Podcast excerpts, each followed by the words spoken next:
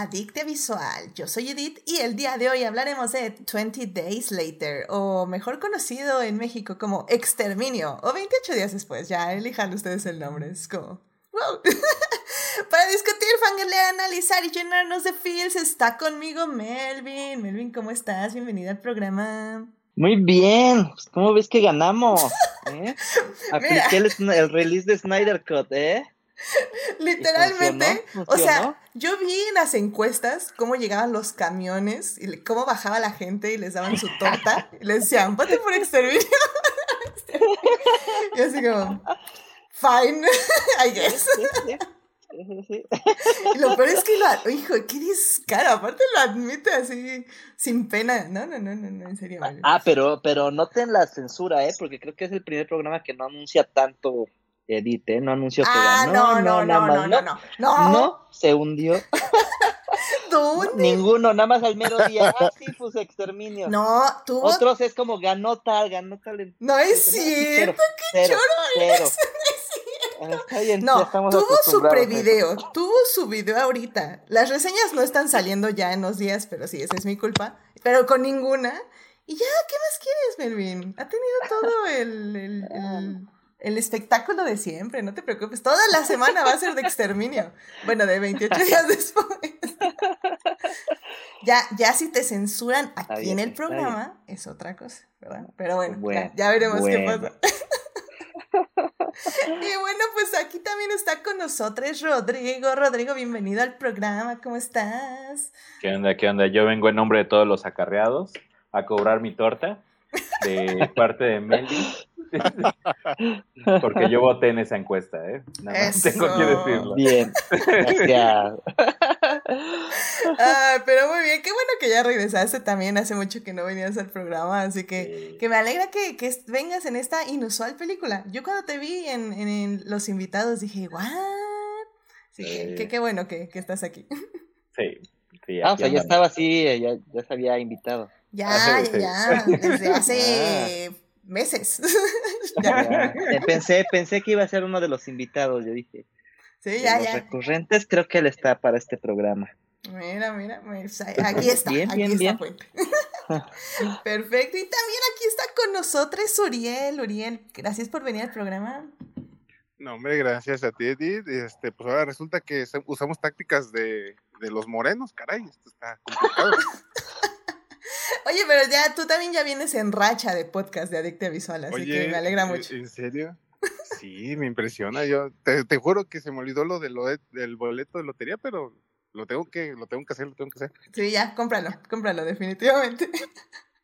Pero bueno, ya saben, querido público, que si se quieren unir a la conversación, estamos en Twitch en vivo los lunes a las 9.30 de la noche y los miércoles estrenan eh, básicamente la nueva dinámica de YouTube.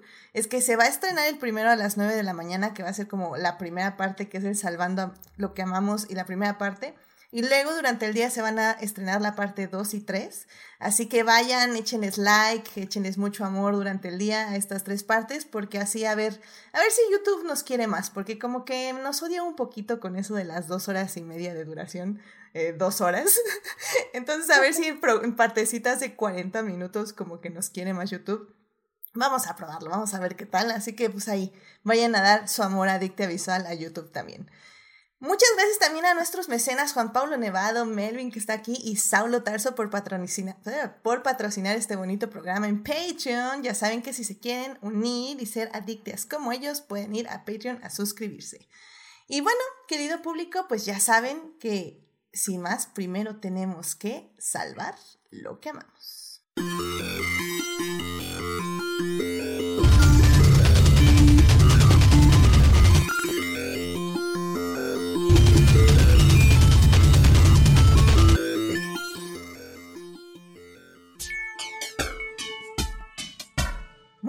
Estamos aquí para salvar lo que amamos. Eh, pues Melvin, ¿qué te gustaría compartir con el público esta semana? Pues a propósito de los zombies, eh, el día, el domingo pasado se estrenó la última parte de la última temporada de The Walking Dead. Eh, ya son los últimos seis episodios. Es, fue una aventura que empezó hace 12 años. la verdad hubo momentos en que yo dije, ¿cómo sobrevive todavía esto y me lo perdí. Yo creo que me había perdido como un par de temporadas, pero en la pandemia me puse al corriente porque dije, ya, ya se va a acabar.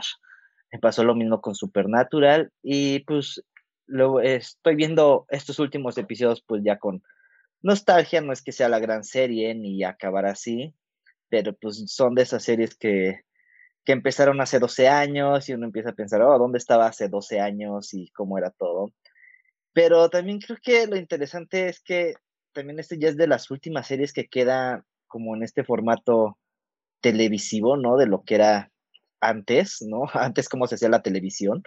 Eh, entonces también como que digo, oh, ya, ya se está acabando también otra era con esto. Pero bueno, la producción está muy buena. Eh, el último episodio, no sé si los últimos, pero sé que el último lo dirige eh, Greg Nicotero, entonces también que ha estado muy presente en todo, este, en toda esta serie y pues es un referente también del mundo zombie. Entonces, pues nada, se va a acabar, se va a acabar como esta parte. Y luego se vienen un montón de, de spin-offs, se vienen como tres spin-offs, o sea, este es como nada más va a acabar la saga de los cómics. Y después pues ya queda como libre, van a, van a hacer ya lo que quieran, que se me hace también interesante, yo creo que va a haber de todo, a haber como buenas cosas y malas cosas, este, pero pues bueno, ha sobrevivido The Walking Dead, yo creo por, no sé, no sé cómo, pero ahí sigue. La verdad a mí sí me sorprende, yo también dejé la serie ni idea, ni idea dónde la dejé, sinceramente, no me acuerdo. pero, pero sí la, la dejé por ahí de cuando llegó el, el Megan, Negan. Negan, ajá. Negan, Negan. Negan, ajá. Ajá, cuando llegó él, eh, me acuerdo que me gustó, pero ya se estaba repitiendo mucho, entonces ya dejé la serie. Aparte porque eh. siempre los zombies me malvibran, sinceramente, entonces ya era mucha malvibres por semana, sincero para mí. Pero. Sí, se puso intenso. Sí, no, y se puso también bastante intenso. Entonces sí, sí la dejé, pero, pero sí, también a mí me sorprende que haya durado tanto tiempo. Como dices, al final del día, si es el término de una era, nos haya gustado, ¿no? Porque ahora sí que sí fue un fenómeno, al menos en sus primeros años, que luego pues ya se fue desvaneciendo, pero al menos AMC piensa que va a seguir dejando dinero y va a seguir sacando zombies. Y mira, mira, yo ahorita les comparto mi salvando lo que amamos, pero mientras AMC tenga dinero, yo voy a ser feliz. Así que... Sí, exacto. Sí, sigan de dando dinero. Da alimentar la serie que va a hablar Edith, que ya sé cuál va a decir. Sí. Y tengo muchas ganas de ver, pero... Pero sí, entonces viva, viva AMC, forever, forever. Consuman zombies si es lo que les gusta. Pero bueno, pues ya estaremos al pendiente. Creo que ya no va a haber lugar en el calendario para hablar de Walking Dead, pero a ver si al menos nos echamos un mini Censurado otra vez, yo sé, pero el mini addict está anunciado. El mini addict está anunciado Dame chance y chance y el siguiente año hacemos un adictia visual de Walking Dead para celebrar que ya se acabó. Oh, con el mini adictia me quedo tranquilo. ok, bueno. Perfecto, bueno. Que me des ese espacio. Perfecto, Mari. Pues muchísimas gracias por traernos este, este recapitulación aquí al programa. Rodrigo, ¿a ti qué te gustaría compartir con el público esta semana? Este, yo la verdad voy a hablar de algo completamente distinto. Eh, yo quiero eh, hablar un poquito acerca de Tunic. Tunic es este videojuego eh, que salió en marzo para las consolas Xbox y PC, pero apenas el 27 de septiembre se acaba de estrenar para PlayStation. Entonces, qué mejor para poder retomar este videojuego. Y, y la verdad, este videojuego es, a mí me parece impresionante este, porque todo el juego, eh, empezó el, desarrollo del juego en el 2015, pero el diseño y la programación de todo el juego lo hizo una persona. Entonces es un videojuego desarrollado completamente por una persona que es este, eh, que es este chavo canadiense que se llama Andrew Schuldice. Y, y la verdad es un juego que, que mama muchísimo como de Zelda, como de Dark Souls, pero tiene una estética que eres un zorrito vestido como Zelda. Entonces, la verdad creo que está muy interesante que este, que este tipo de proyectos que se volvió un, un, monstruo y de hecho mucha, mucha gente dice que va a estar nominado como a los GOTIS, que es como este premio, el premio más importante de los videojuegos.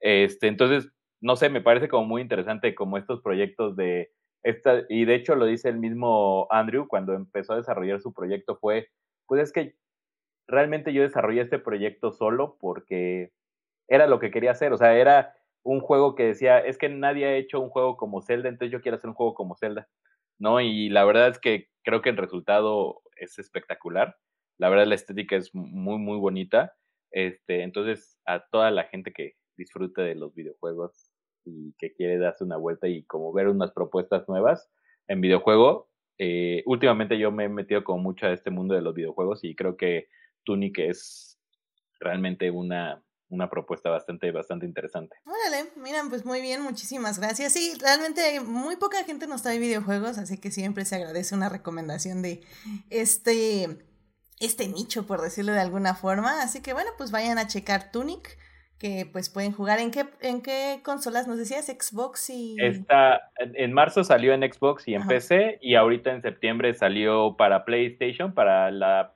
anterior generación y la nueva generación, y también para el Nintendo Switch. Entonces ya está en ah, todas las plataformas. Perfecto. Tengo un montón de ganas de jugar ese. No sé de qué trata, nada más todo el mundo dice, es Zelda y este, este el otro que mencionaste, y dije, ¿cómo? Eh, eh, yo lo acabo de comprar, apenas acabo de ayer de comprarlo, y la verdad está, es un juego bastante espectacular. O sea, la verdad creo que es, es un, es un gran juego que la verdad Melvin, dale chance porque la verdad está muy, muy bueno. Ok, ok, le daré. Le daré. Va. Eso, muy bien. Pues muchísimas gracias, Rodrigo, por traernos esto aquí al Salvando lo que amamos. Uriel, ¿a ti qué te gustaría compartir con el público esta semana? Bueno, yo justo casi vengo desempacado de mi Salvando lo que amamos. Hace un par de días este, tuve la dicha de asistir al concierto de Ramstein allá en el Foro Sol y pues, híjoles, es un espectáculo, pues la verdad, fuera de este planeta, la verdad, es, es muy, digo, aparte de la música, dependiendo de los gustos de cada quien, ¿verdad? Que es metalerón, pero el show pirotécnico que tienen es, híjole, la verdad es, es impresionante y estar tan cerca de las flamas, casi, casi sientes como se te queman las pestañas y eso que no estaba yo tan cerca, pero sí estaba en la zona general, ¿no? Entonces, este, pues sí se sentía el rigor del calor y pues todo el show, ¿no? Este, la guitarra echando fuego, el, las llamas que se pone atrás, este, de, eh, en la espalda, que parece como un pavo real de fuego y este, todo, todo el show, ¿no? La verdad, en, en total es, este, muy, muy padre.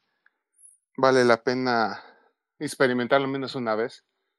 Y pues, sí, tuve yo la oportunidad de ir. Y pues sí, la verdad, este, es de los conciertos a los que he ido que, más me ha gustado. Y lo más divertido fue que los, los metaleros mamadores, esos que se sienten la gran, este, la gran cosa del mundo, que, que no querían que su espectáculo fuera manchado por el doctor Simi.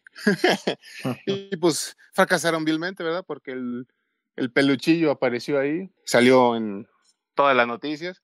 Digo, independientemente de lo que puedan todos pensar o no decir de, del personaje, digo, ya se volvió una cosa muy popular en México gracias a la botarga más que otra cosa, ¿no? Eh, independientemente de lo que represente y todo. Pero pues ya es como una mascota común, ¿no? Y pues a pesar de los intentos y, y todos los amargados que no querían que saliera, pues ahí salió. Y pues digo, en general, pues es un espectáculo muy padre. Pues ya, nada más quería compartir mi felicidad con, con ustedes para mi Salvando lo que amamos. Sabía que, porque esa era, era mi otra opción de, salvamos lo que amamos. De, hecho, de hecho, yo dije, a ver, a ver si no se cruzan, porque yo sabía que Uriel había ido y obviamente sabía que tú habías ido. yo pensé que iba a decir puente algo. De, hecho, esa era mi primera opción.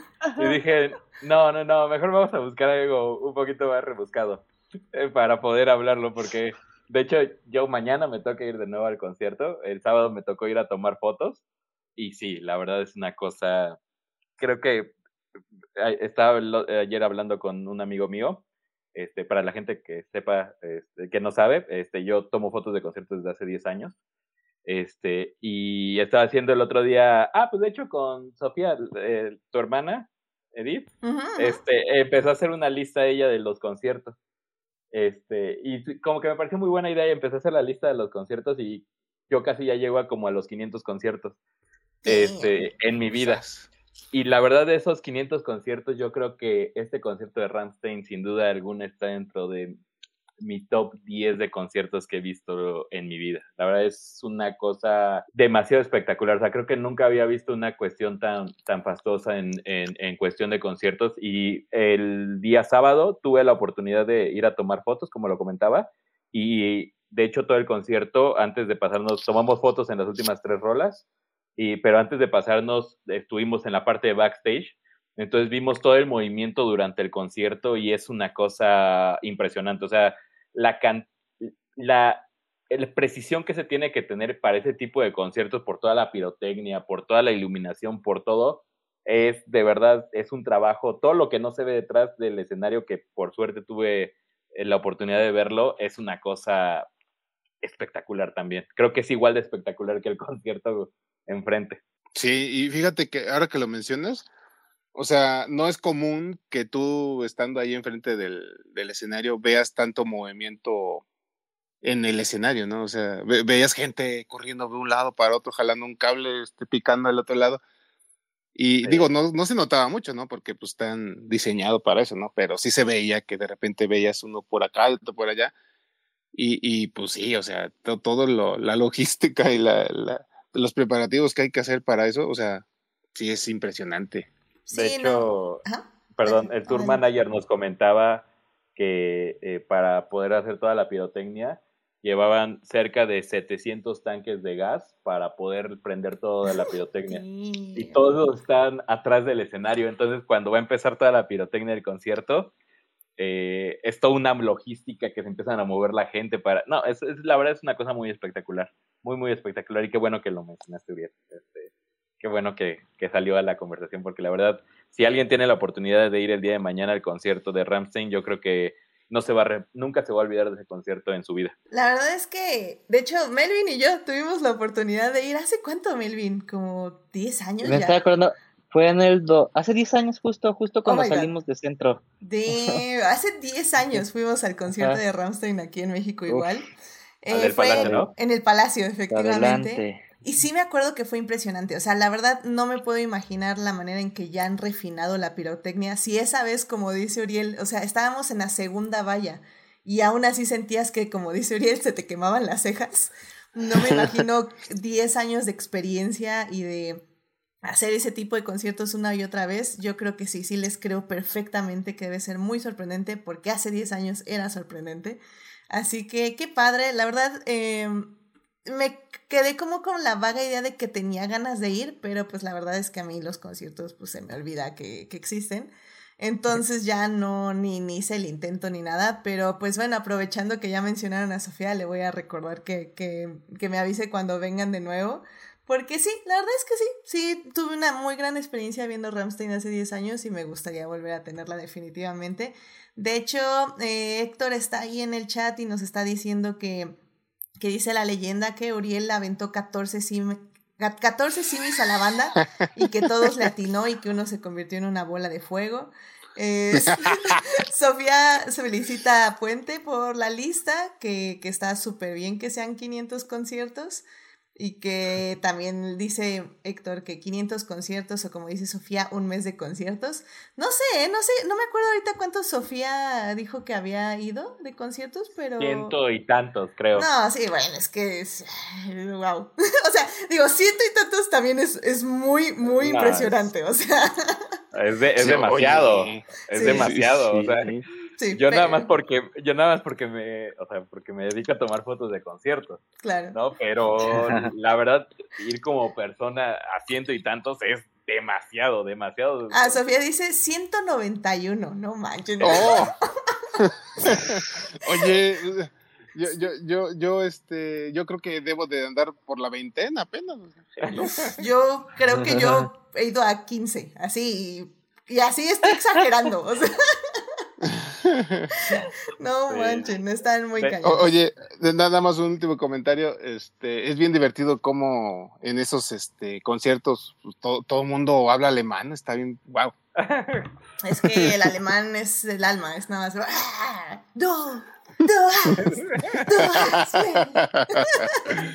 Te sale del alma. Sí, sí, sí. No, es muy bueno, es muy bueno. Pero bueno, pues muchísimas gracias por mencionar a Ramstein. La verdad, yo también creo que vale mucho la pena ir a verlos. Como digo, no los he visto en 10 años, pero eh, es uno, sí, como dice Puente, es uno de los mejores conciertos a los que he ido. Y y sí, y hasta tengo ganas de volver a ir a verlos, lo cual es muy raro que me pase. Yo nunca veo a un artista dos veces. Entonces, pues bueno, pues ahí cuando regresen eh, los checaremos. Porque este concierto. Ah, ya me acordé por qué no, no fui a este concierto. Porque los boletos salieron a la venta como hace dos años, ¿no? Y se atrasó por hace pandemia. dos años. Sí, es cierto. Ya, me acordé. Sí me dijo Sofía. 2019 salieron los boletos porque salió un año antes del supuestamente que iba a ser el concierto. sí. Sí, es cierto. Entonces sí. Sí, de hecho, creo que la fecha nueva es esta, la de mañana, ¿no? Sí. Mm, ok, Originalmente, originalmente nada más iban a hacer dos conciertos y agregaron una más este, por todos los inconvenientes que causó la pandemia. Entonces. Muy bien. Ah, y por cierto, si quieren ver mis fotos, sigan en mi Instagram. Sí, síganlo, están, están increíbles las fotos y pues para que se den igual, igual una idea de la pirotecnia y de todo lo que menciona aquí, creo que se ve claramente en las fotos y creo que también grabaste este videos, ¿no? Entonces... Sí, también grabé un video. Perfecto, se ven Desde backstage. Sí, sí, sí, vayan a... cobra regalías si uso una de tus fotos como fondo de, de pantalla ahí de mi, de, de mi Facebook. No, no, no, para nada. Excelente. Ah, bueno. Digo, advertido. No, bueno, más bien se pidió el permiso, eso es lo que hay que hacer, nada más. El crédito. el crédito. Y el crédito, ándale, sí, sí, sí. Ah, bueno, pero eh, Rodrigo, dinos tu Instagram, por favor, para que... Ah, digo, Rodrigo Puente Foto. Excelente. Sí, todo junto. Rodrigo Puente Foto. Bueno, pues muchísimas gracias por traer el concierto de Ramstein, Uriel, al Salvando lo que amamos. Y bueno, ya para cerrar esta bonita sección, eh, no sé si me siguen en Twitter, o sea, notaron que estos días pues no pasó como nada extraordinario en mi vida, no me obsesioné con absolutamente nada. De hecho, empezó la Fórmula 1 eh, a las 6 de la mañana, me desperté y se atrasó por lluvia y dije, ¿qué puedo hacer? Mejor me podría dormir o podría seguir viendo entrevista con el vampiro. Sí, este, sí, básicamente se estrenó ya por AMC en Estados Unidos la serie de Interview with the Vampire o Entrevista con el Vampiro. Em, está basada en la novela de Anne Rice del mismo nombre, que tal vez recuerdan la película de Entrevista con el Vampiro, que estuvo eh, protagonizada por Brad Pitt y Tom Cruise. Bueno, pues es eso, es esa temática, es esa historia, es ese libro básicamente. Nada más que ahora es serie y déjenme decirles que no, no puedo. O sea, se estrenó el primer capítulo creo que el jueves o el viernes y luego estrenaron el segundo episodio el domingo. Oficialmente el tercero se estrena hasta dentro de 15 días. Pero no, no, no, es que no tienen idea la perfección que es esta serie.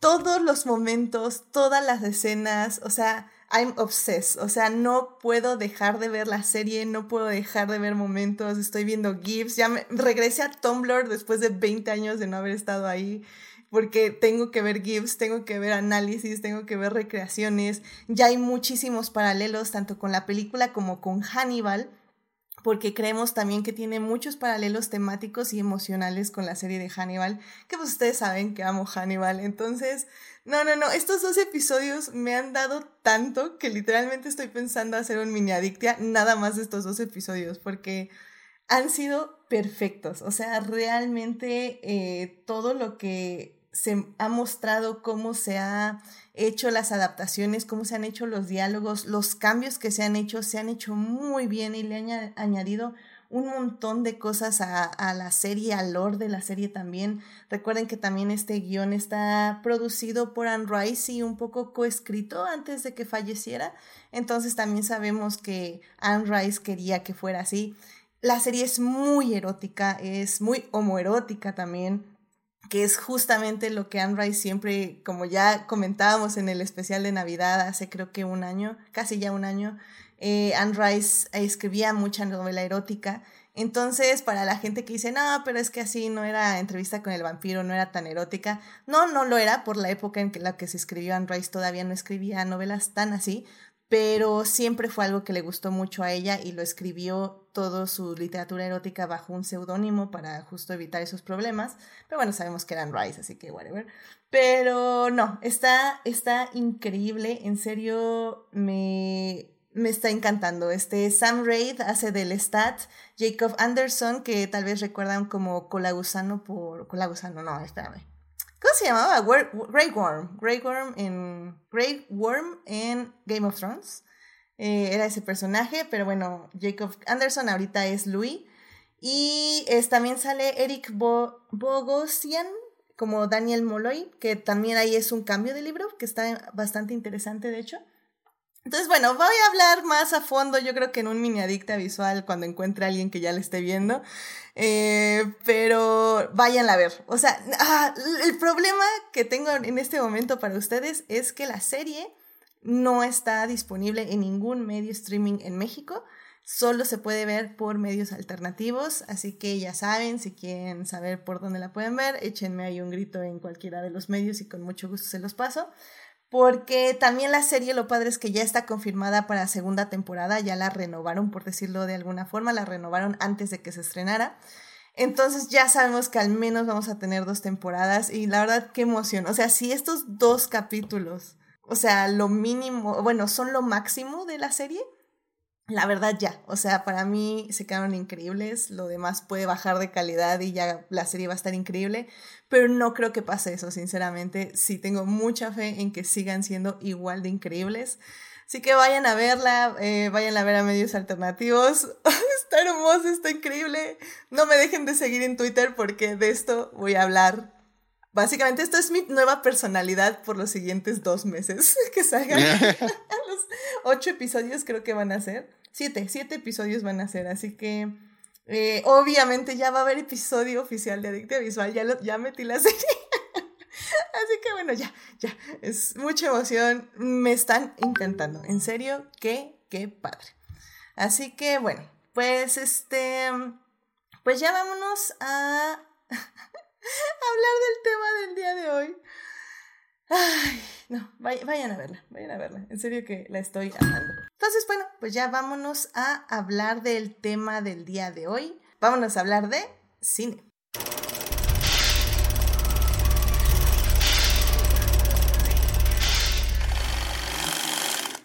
Muy bien, ya estamos aquí para hablar de cine y en esta ocasión vamos a hablar de la película 28 días después, que también se conoció aquí como Exterminio. La película fue dirigida por Danny Boyle hace 20 años, efectivamente. La película se estrenó en el 2002. Y bueno, es una película que básicamente habla, eh, bueno, se sitúa en Londres, en un Londres donde despierta nuestro protagonista, interpretado por Cillian Murphy. Eh, despierta y descubre que la ciudad está abandonada. Básicamente no hay nadie, no ve nada, cuando de pronto encuentra gente, pero estas personas básicamente ya no son personas, son seres infectados, porque así se les dice, son mm. seres infectados, que es una variación, por decirlo de alguna forma, de los zombies, pero eso justamente vamos a hablarlo en la primera parte, donde hablaremos un poco de qué se distingue de exterminio de otras películas y pues básicamente de la preproducción. En la segunda parte ya vamos a hablar de la película en sí, de cómo ha envejecido esta cinta 20 años después. Y en la tercera parte vamos a hablar un poco de su secuela, que se llama 28 semanas después, 28, 28 weeks later. Y bueno, pues de eso vamos a estar hablando en estos programas. Así que, sin más, vámonos a la primera parte. It is not a donut hole but a smaller donut with its own hole. And our donut is not whole at all. Muy bien, ya estamos aquí en la primera parte de este podcast y bueno, pues vamos a hablar de 28 días después, 28, late, 28 days later. Que es, estuvo dirigida por Danny Boyle y se estrenó hace 20 años en el 2002. Wow, es, hace demasiado tiempo. Y digo, Melvin, yo, ya que organizaste toda una campaña este, de prestigio y todo, ¿por qué, nos ¿por qué no nos cuentas un poquito en qué se diferencia esta película de otras películas de zombies que se habían estrenado al menos eh, antes del 2002? Pues esta es una reinvención de, de los zombies. Este, eh, creo que en dos sentidos. Uno se aleja como de un origen sobrenatural eh, y le da una justificación pues más científica, ¿no? O sea, aquí este, las personas están infectadas por rabia, entonces eso los pone justo en este estado eh, zombie agresivos, pero también eh, es de las primeras, si no la primera representación de zombies rápidos. Entonces eso ya le da como todo un giro. Y, y yo creo que aquí también empieza como esta nueva etapa de, de zombies que luego se verían en, en Dawn of the Dead, este, en el remake de Dawn of the Dead, luego este Resident Evil también, este, y pues lo, después, ¿no? Este, lo demás que iba saliendo. Eh, Tren a Busan, ¿no? También. Bueno, Tren a Busan ya es como el extremo de esto, ¿no? Tren a Busan y World War Z ya son los zombies así como tipo enjambre, ¿no? Ya, este, pero sí, ¿no? Aquí, es, aquí digamos que es la primera vez que los zombies corren, entonces, que le da un nuevo terror, ¿no? A, a, todo esto. Pues mucho viene de, del escritor, más que de Danny Boyle. Este, el escritor se llama Alex Garland y, y pues la, o sea, habla de las referencias de Night of the Living Dead, este, y, y sobre todo que, que este, que se reencontró con los zombies después de jugar Resident Evil. Entonces, sí tiene como cosas de Resident Evil, ¿no? Este, que también ya estaba cambiando la manera de ver a los zombies, nada más que aquí ya regresan otra vez eh, al cine, ¿no? Porque ya hace mucho no, no, o sea, después de Romero y este, otras adaptaciones de zombies que hubo, ¿no? Pero no había habido como que se había perdido, ¿no? Así pasa luego con el género de zombies. De repente tiene un pico y luego se calma, pero siempre está presente. Y qué más. Ay, bueno, y curiosamente, yo tanto en esta como en la otra, nunca lo, lo mencionan, pero yo veo mucho de esta peli de Romero de Crazies eh, en, eh, en, estas dos, que es justo la peli que no tiene nada que ver con zombies.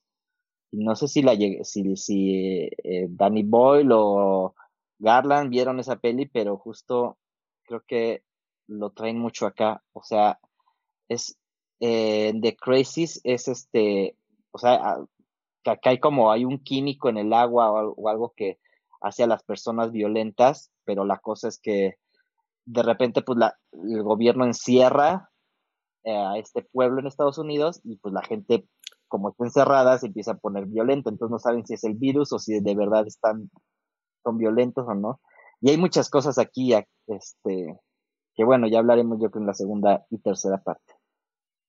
Sí, veo, veo ese tipo de paralelos, de dónde, más que nada de cómo, cómo diferenciamos el, la naturaleza humana de la violencia como irracional, ¿no? Básicamente. Poco hay, ok. Qué interesante. Y mira, sí es cierto, o sea, al final del día me acuerdo que cuando vimos, vi esta película era muy interesante desde muchos puntos de vista.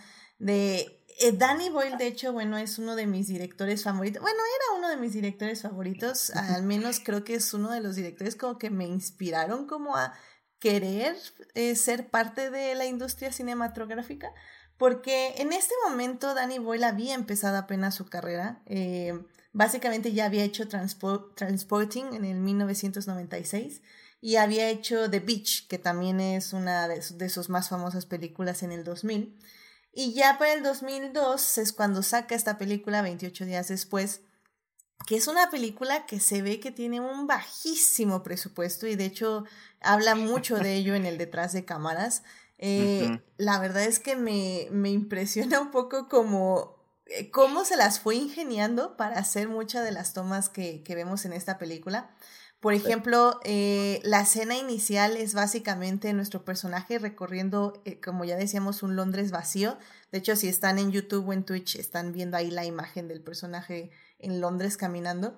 Y por ejemplo, para hacer esa toma del puente donde está, donde se ve el Big Ben y todo, cuenta Danny Boyle en una entrevista que eh, puso a que su, le pidió a su hija que trajera amigas.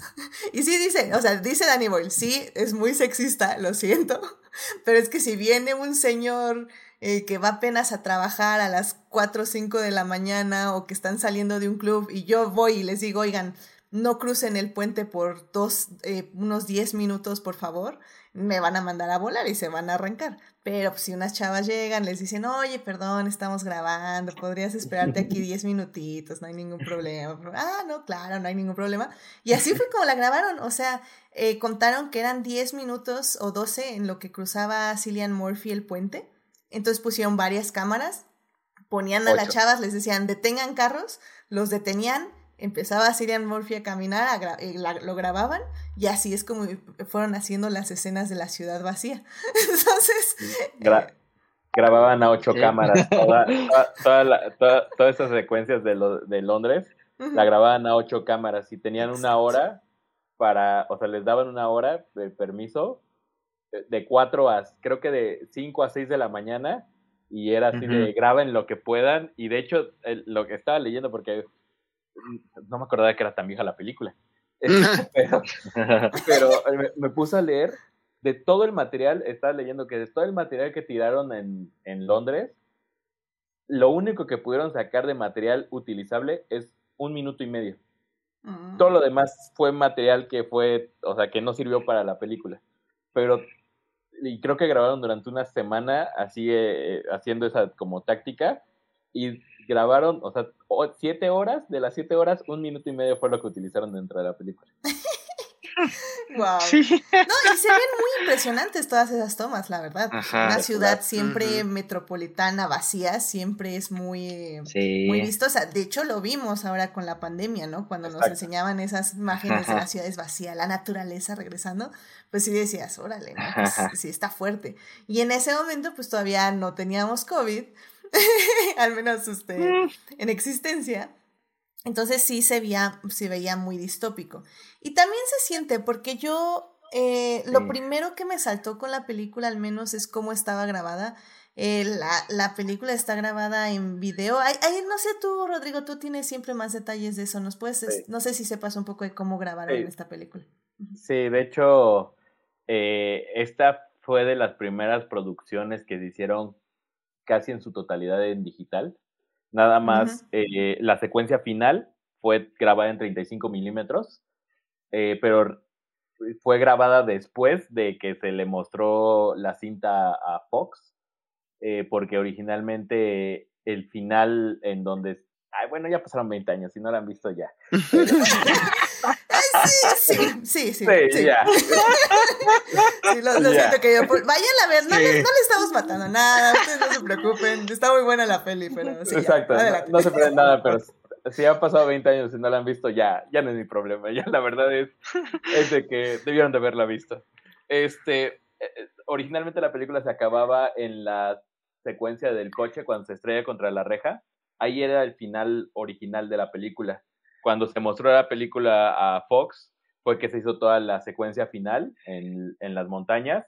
Y esa es la única parte que está grabada en 35 milímetros y que sí se le metió mucho dinero y todo. Pero toda, toda la película fue grabada con estas cámaras, con las Canon XL1, que la gente que no sea como muy clavada en estas cuestiones del cine es estas camaritas que todavía usaban mini DVs y de hecho Melvin y, eh, Melvin y, Edith me van a acordar. No, sí, no, no. Yo cuando lo leí fue así como Dios santísimo. sí, exactamente. eh, toda la película fue grabada con mini debes. Entonces, por eso. Eh, eh, Danny Boyle dice que lo hizo porque quería mostrar como la textura. La realidad es de que era la tecnología que tenía disponible por el presupuesto que tenía, porque la verdad la película es bastante ambiciosa y creo que en algunos puntos, o sea, cuando hay, hay, explosiones, hay como muchísimas cosas con muchísimo valor de producción, y yo creo que una de las cosas en las que tuvo que recortar Danny Boyle, yo creo que fue en el equipo de fotografía. Y de hecho, el trabajo de Anthony Mantle, que es el fotógrafo de la película, es la verdad, con lo que tiene, hace un trabajo espectacular. La verdad, yo la empecé a ver la, cuando empecé a ver la película de nuevo, yo decía, es que no recordaba que se viera tan, tan mal o que hubiera envejecido tan mal. Y la verdad es que envejeció muy mal la película. O sea, es una lástima que haya envejecido tan mal la imagen porque... E, y, y al final yo creo que es eso, ¿no? Al final alguien se tiene que aventar el, el tiro de decir a ver quién va a ser el primero que lo haga con una tecnología nueva y Danny Boyle fue uno de, de ellos que decidió hacer eso y yo creo que hoy en día, después de 20 años, la película se ve más vieja de lo que es realmente. Este, pero creo que a pesar de eso, el, el director de fotografía, este Anthony Dodmantle, lo hace muy bien. O sea, hay, hay momentos que al principio como que te cuesta entrar por la imagen y pasan 10 minutos y ves estas tomas de, de, de Londres despejado y y se te olvida la imagen, o sea, la imagen queda a un lado por lo tan bonito que se ve, los encuadres, cómo te mete a la historia. Creo que Alex Garland hace una escritura preciosa acerca de la de, de y creo que y creo que por eso ahora Alex Garland es un tremendo director, ¿no? O sea, creo que por eso sus obras ahora de Alex Garland como director se nota que las fue puliendo muchísimo por el, este trabajo que tuvo con Danny Boyle en su principio en el principio de su carrera, entonces la verdad la verdad es que creo que en cuestión visual, en cuestión técnica, lo que hicieron ellos fue algo muy audaz, que a lo mejor no envejeció tan bien, pero creo que después de los primeros cinco minutos de que ves la película y te cuesta un poco de trabajo entrar porque la imagen se ve un poco pinche, se te olvida por completo y terminas dándote cuenta que es una película tremenda. Que por cierto, nada más para aclarar, eh, los mini DVs eh, hagan de cuenta que son como cintas, o sea, como de esas cintas que, bueno, es que, ok, sé que no, sé, que no se escuchan tan Gen pero antes había como unas cintas como VHS que ponías así en unas maquinitas y con eso lo grababas y así. Así eran los mini DVs, igual eran cintas. Y, y, básicamente, literalmente se te acababa la cinta y tenías que poner otra. Pero es un video tan feo, o sea, solo se usaba como en las televisoras, por ejemplo, para grabar programas de, no sé, noticieros y así, porque es como lo más sencillo. Pero, fue la primera, pero fue la primera tecnología digital que existió. Exactamente, y por eso sí estoy de acuerdo. O sea, la película yo la empecé a ver y dije, a la feo, se ve horrible. Pero aparte, es porque Danny Boyle, sobre todo al inicio, revienta muchos los colores, y eso es muy deliberado por lo que quiere ir mostrando. Y como dice Rodrigo, o sea, al final del día, eh, poco a poco, hasta sientes que la imagen va mejorando porque conforme van avanzando los personajes dejan de sobresaturar los colores y eso te hace apreciar más la imagen, pero al mismo tiempo ver como más la crudeza de lo que está pasando hasta que terminas en esta hermosa imagen de, de 35 milímetros que pues ya se ve muchísimo mejor. Entonces sí, o sea, realmente hay un lenguaje en, en lo limitado del material fotográfico que tenían, o bueno, sí, de, del material fotográfico que tenían, se explotó muy bien, no solo para la narrativa, sino también cómo se iba mostrando. Entonces, la verdad, sí, 10 de 10 en ese aspecto. Pero Melvin, ibas. Ah, ah, perdón, perdón. Y nada más, igual, otro dato que para que se contextualicen: Alex Garland, que es quien mencionan, es el director que conocen ahorita por Ex Máquina, que se estrenó en el 2015. Annihilation o Aniquilación. Eh, Annihilation, así. Eh, bueno, Aniquilación, es que lo estaba leyendo en. Aniquilación. que se estrenó esta en Netflix, según yo, en el 2018. Y al parecer ahorita va a estrenar, o ya se estrenó, una película que se llama Men. Uf, también, véanla. Ah, ok, muy bien. Ah, sí, en mayo, se estrenó en mayo. No, no la he visto, ¿eh? Mira nomás. Uf, uf, uf, peliculón. Entonces sí, la verdad es que se convirtió en un director que tal vez no es del gusto de muchas personas, pero sí es al menos muy interesante, sinceramente. Pero Melvin, ibas a mencionar algo, perdón. Pues nada más, este, también usa eh, Super 8 para el flashback. Mm, o sea, ahí juega con esos formatos, con todos los formatos. Y este, y yo sí, cada rewatch que le doy, como que le agarro más cariño a lo feo que se ve. Como que ahorita siento que aguanta un poco más porque justo como la misma, el mismo tema, como que todo se siente una pesadilla y es justo como recordar esos videos viejos, ¿no? Como, como si el mundo se hubiera destruido y entonces quieres saber qué pasó y pones tu VHS que sobrevivió, entonces creo que con el tiempo ha mejorado. Y de hecho, también, perdón, perdón, adelante, como último, este, siento que el Blu-ray aguanta un poco mejor que el streaming, entonces si pueden verlo en Blu-ray mejor que el streaming.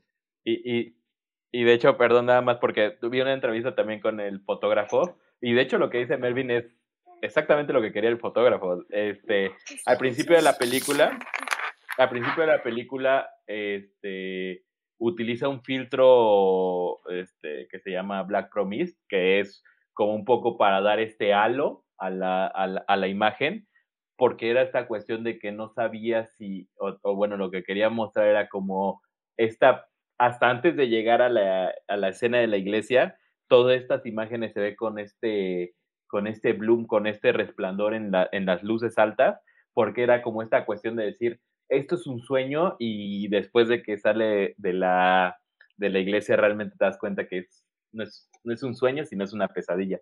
¿No? Entonces, este, e, es, este detalle que también es como muy sutil por parte del fotógrafo, con, como le decía Edith, con sus limitantes muy grandes, porque son muy grandes los limitantes, pero empiezan a darle como esa forma de decir, bueno, ya estamos aquí, vamos a ver cómo vamos a empezar a moldear la película para poder dar este discurso visual más complejo aún y lo logran de manera perfecta, creo. Sí, qué dato curioso, eh, todos los infectados de la iglesia eran voluntarios, no les pagaron ni un centavo, les dijeron te maquillo de zombie de un día y te regalo una, literalmente a, cup of tea.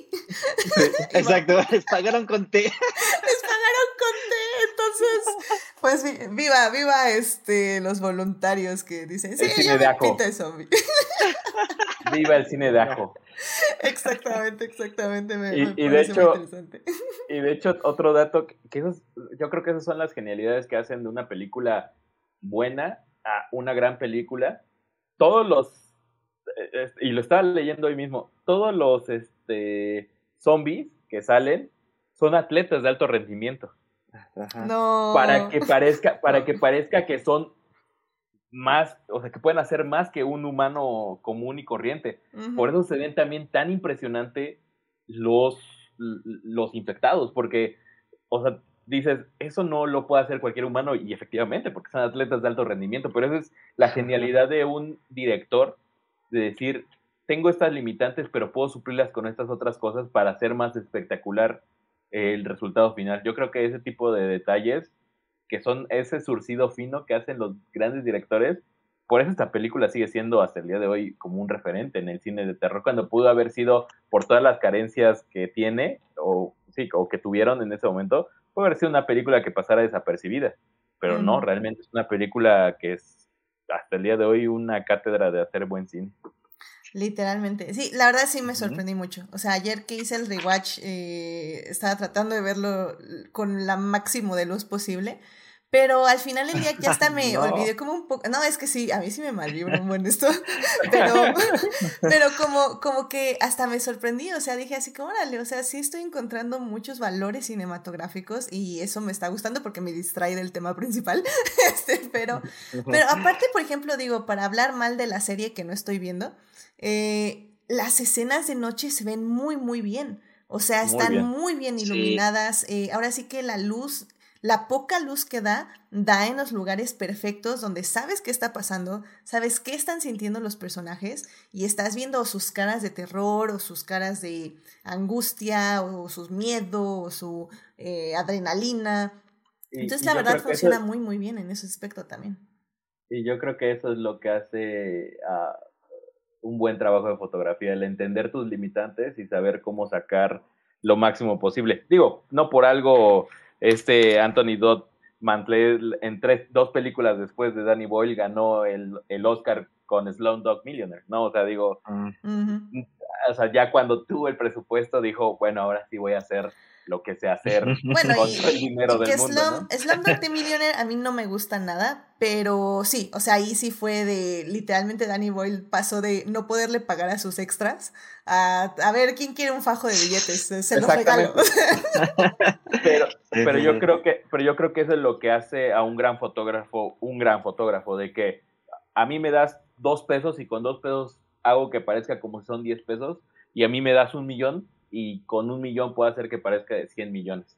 Sí. Eso yo creo que se nota muchísimo en esta película y, y yo creo que es creo que es súper interesante regresar como a los principios de las carreras de los grandes directores o de los directores ya muy reconocidos hoy en día, porque vas viendo ese proceso también de los o de los grandes fotógrafos o grandes editores o grandes actores, vas viendo cómo ese proceso de cuando no tenían nada siguen siendo grandes en lo que hacen y ya ahorita que ya lo tienen todo y él tienen el mundo a sus pies, lo siguen haciendo de la manera más perfecta, ¿no? Completamente de acuerdo, porque bueno, eh, para quien no esté familiarizada con la filmografía de Danny Boyle, hace justamente esta película 28 días después, luego hace Millions, que es una peli que a mí me gusta muchísimo, es muy muy bella, pero la que más me gusta, de hecho está en mi top, de, no sé, 20 de mis películas favoritas de todo el tiempo, es la de Sunshine, eh, también con. Cillian Murphy, o sea, es, es una hermosa película, es increíble.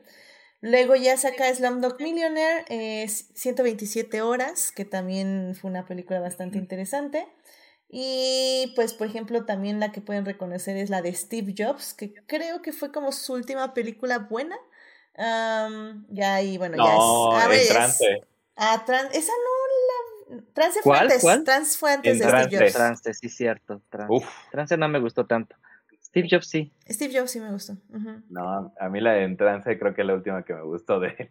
Sí, porque como que de ahí ya, ya decayó un poco. Ajá. Eh, al menos como que no. Y bueno, ya dejó de filmar, de hecho, desde el 2019 no hace una nueva Mm. película. Así que. ah, A ver, a ver pues- qué nos depara el futuro con Danny Boyle. Uy, pero ¿sabes qué también hizo? Que le quedó así, este, la adaptación teatral de Frankenstein. Ah, Con sí, Benedict es muy buena. También la vi contigo, ¿no. Melvin? Sí, La, fuimos a ver al lunario, creo. Sí, al lunario, ajá, sí, sí, sí. Ah, sí, está muy buena. Benedict Ajá. Cumberbatch y los dos Sherlocks, ¿no? Era este. el Y los dos, sí, ¿Cómo sí, se sí. llama? Ah, siempre se llama su nombre. Pero era Benedict y el otro Sherlock, el de Elementary. Ajá. Ajá, el de, exacto, el de Elementary. Sí. Ah, sí, muy bien. Ajá. Sí, sí, es cierto. Esa, esa también, esa obra estuvo muy, muy buena. Eh, que igual la pueden encontrar en YouTube si buscan Sí, Frankenstein. Pero vean, la- son dos versiones, vean la adaptación donde Cumberbatch es Frankenstein. Sí, porque se intercambian los actores. Ajá, se intercambian. De hecho, nada más para retomar un poquito lo que había dicho Melvin, este, acerca de la que esta película fue como el resurgimiento de los zombies. Eh, creo que una de las cosas que, digo, se habla, se habla poco de, de eso, pero yo creo que en los, en los videojuegos realmente fue cuando se re- retomó toda esta cuestión de la idea de los zombies con Resident Evil. Mm.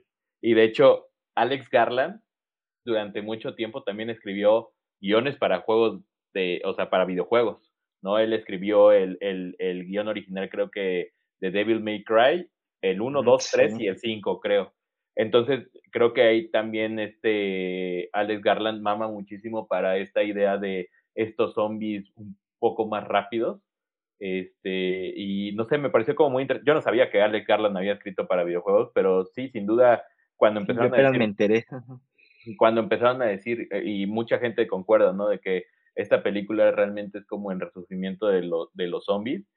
Eh, pues sin duda alguna yo creo que Alex Garland, como estaba tan metido también en el mundo de los videojuegos, fue un, un elemento que, que retomó de ahí y Danny Boyle tuvo como el, el ojo muy abierto para poder decir, ¿sabes qué?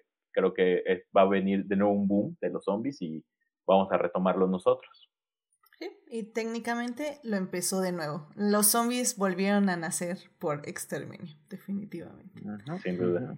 Em, rápidamente en el chat dice Jimena, eh, como hay zombie, que también es por una combinación de químicos y que la transformación de zombies varía eh, según la alimentación o la falta de ella. O sea, de que cómo, cómo eran los zombies en, en, esta, en esta cinta. Sí, sí yo, yo no vi iZombie, por cierto, pero sí llegué a ver mucho en Tumblr, como que sí le gustó a cierto fandom, así que eso también estuvo interesante. Creo que era más como romántico, ¿no? Era como romance.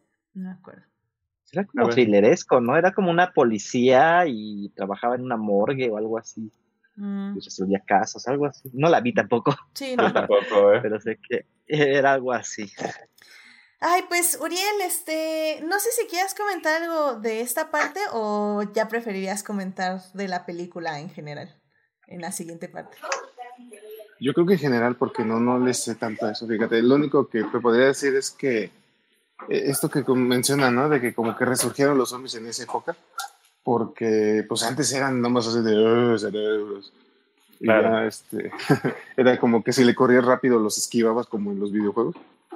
Los primeros, ¿no? Ya es también en Resident Evil, básicamente si le corrías no tienes que dispararle a nadie.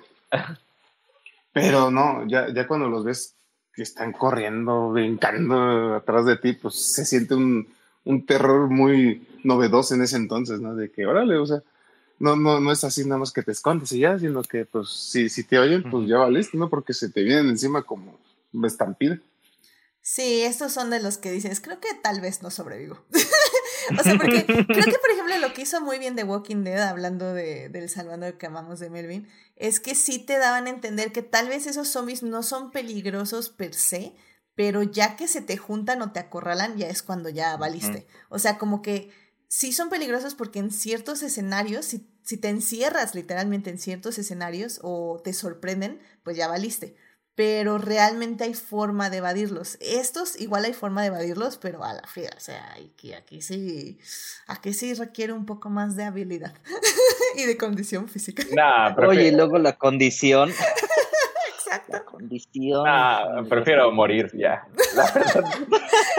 Sí. yo, yo siempre, yo siempre he dicho que si hay una, si hay un, hay en algún momento una invasión zombie, si es este tipo de zombie, yo diría, no, ya, que me maten, ya, me vale.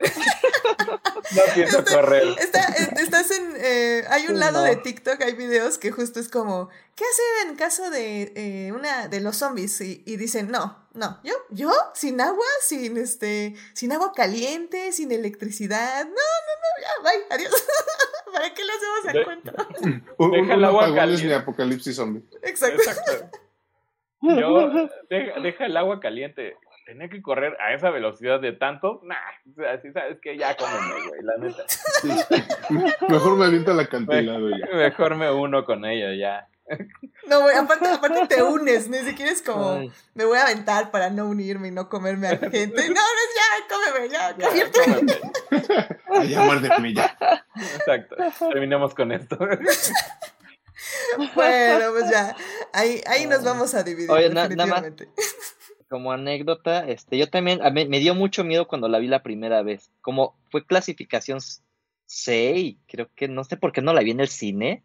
Yo creo que ya estaba en edad, pero No. me acuerdo que la vi. ¿No? Tenías- no, 20, tenías 20 años 13. no. Somos, No, no Somos de la. Si C, de No, no no, dices. Si tenías Perdón, 20, 20, sí, sí, 20 años. Sí, 20, Sí, tenías sí, 13. sí, era C Ujú. y me acuerdo que, que ya, no sé si la descargué o fue hasta que salió en DVD o así, sí me acuerdo, dije, ay, bien emocionado, ¿no? Por los zombies. Y este, y la puse y nada más de ver el inicio, así la soledad y todo eso, yo dije, no, no, no, mejor la veo en el día. Entonces, sí te entiendo, Edith. sí Es me dio miedo táctica aquella vez.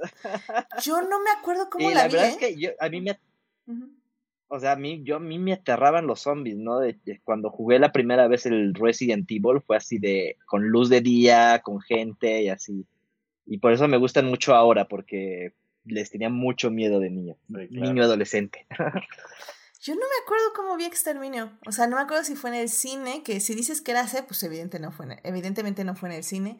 Y no creo porque eh, mi papá, que era quien nos llevaba al cine, o sea, este, no le gusta el cine de terror.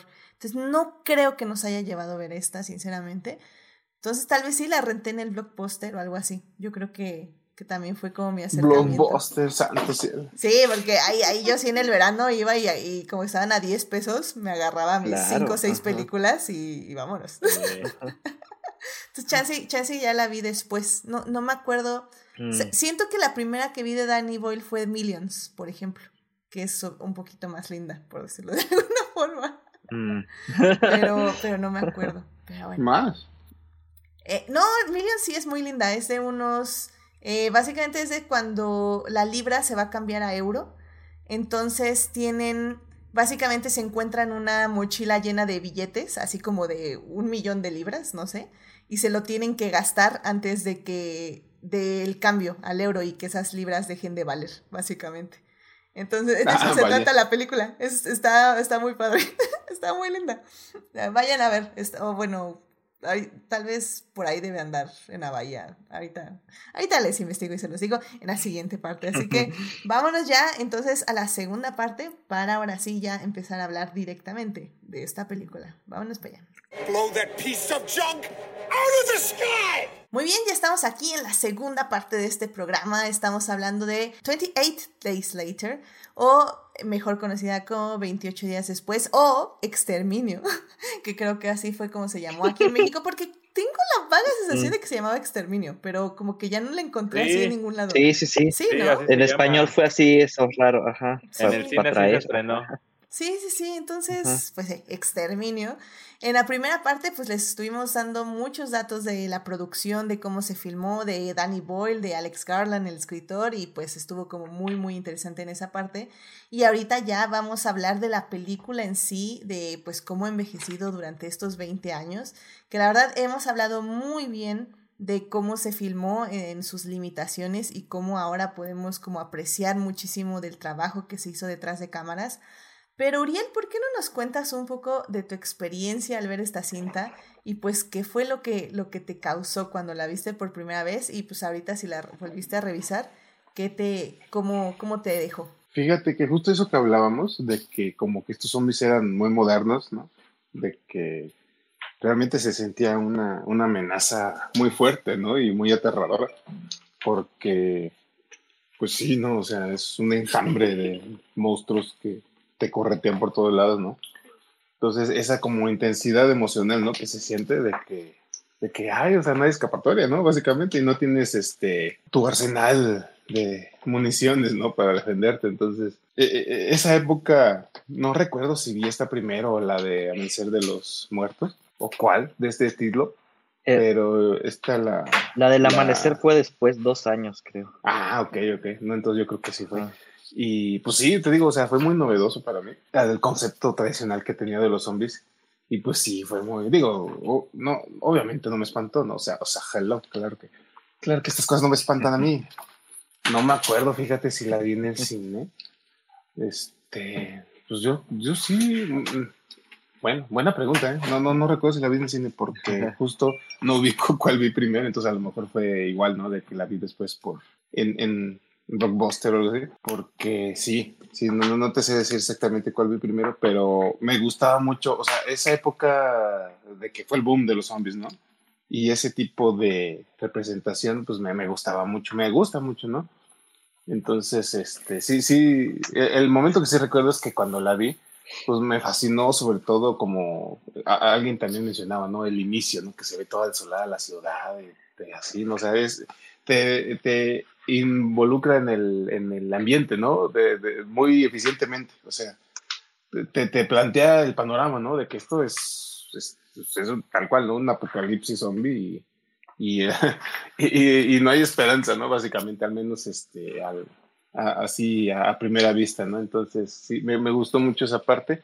Y luego ya cuando ves que se enfrenta a los zombies la primera vez, ¿no? Pues está súper poderosa, ¿no? Entonces, pues sí, este, me, me, gustó mucho. Y luego también algo que es muy común, ¿no? En estas películas, es ver que, que, bueno, la amenaza es esa, ¿no? Pero la cosa bien horrible es ver la naturaleza de la humanidad, ¿no? Que básicamente es, este, horrible, ¿no? Es, este, saca lo peor de uno en vez de lo mejor y, pues, la, la, la, no, es común que los humanos que te topes en el camino, pues la gran mayoría suelen ser este, antagonistas, ¿no? Entonces, eh, eh, la, la verdad esta película, pues ahora sí que agarra esos conceptos y todos los maneja muy padre. Y, y pues es este, es este, digo, en ese momento y ahorita que, digo, no, no la pude ver otra vez, pero le, le di este, clic al resumen. y pues sí, ¿no? La verdad, este, es muy, muy, muy buena experiencia, bueno, buena entre comillas, ¿no? O sea, es, es muy padre. me gustó mucho el concepto y pues de, de hasta la altura, hasta estas fechas, pues me, me gusta mucho ese manejo que le dan de ese tipo de cintas. Digo, nada más como dato curioso, ese año del boom de los zombies también se estrenaba Resident Evil, la primera, la más mejorcita hecho- lograda, pero La, la más mejor La de única decente de esa terrible. Yo, yo terrible, me sigo sorprendiendo que creo que he visto, si no todas, una gran parte de esas películas y no sé por qué. Dios mío, ¿por qué? No tengo Wow. idea. De hecho, eh, la de Resident Evil se estrenó un mes antes aquí en México que la de Exterminio. Ujú. Entonces yo Mm. creo que también fue una cuestión de, por eso, porque al parecer aquí en México tuvo muy buena aceptación, o sea, a nivel mundial, pero creo que aquí en México tuvo muy buena aceptación esta película, pero yo creo que fue como por este mismo jale de la película de Resident Evil, como que dijeron, ah, es otra de zombies, y por eso creo que aquí en México tuvo muy buena aceptación esta de Exterminio. Sí, aquí se estrenó el... Es que también se estrenó muy tarde, porque la película se estrena el primero de noviembre del 2002 en Estados Unidos, o bueno, en el mundo, y aquí llega, parece ser que el 15 de agosto del 2003. Entonces llegó, pues básicamente casi un año después de esta película. Ben- benditos tiempos cuando no se estrenaban simultáneamente a nivel mundial, ¿no? Que teníamos de Es que, esperar ¿sabes qué? Yo un año creo, casi. yo creo que antes se estrenaban, creo que en esa época se estrenaban con meses de diferencia, pero yo creo que más bien eh, Exterminio eh, la catalogaban como muy cine de arte. Entonces, pues por eso fue como, no, un año después, bye. Y eso yo creo, hasta te firmo, que fue porque tuvo éxito Resident Evil, que quien la haya comprado dijo, ah, ahorita, Claro. ahorita está la ola, vámonos a agarrar. Y pues Claro. les fue bien por eso, ¿no? Visionarios. Sí, claro, y, no lo dudas, ¿no? No lo dudas porque la verdad, eh, como decía Melvin, la verdad es que, sí, o sea, venía este boom de Resident Evil, el videojuego. Sale la película, que no tiene nada que ver con el videojuego, pero llega este, este sucesor espiritual que es Exterminio, que tiene muchísimo más terror que las películas de Resident Evil, que es más semejante al videojuego. Entonces, yo creo que por eso ahí la gente como conectó súper bien de este vacío que dejó Resident Evil, la primera que tiene nada de zombies, y esta que Ah, sí, tiene ¿no? más parecido a zombies. Sí, exacto. Esto es cierto. Ay, pero... Ay, en esa peli.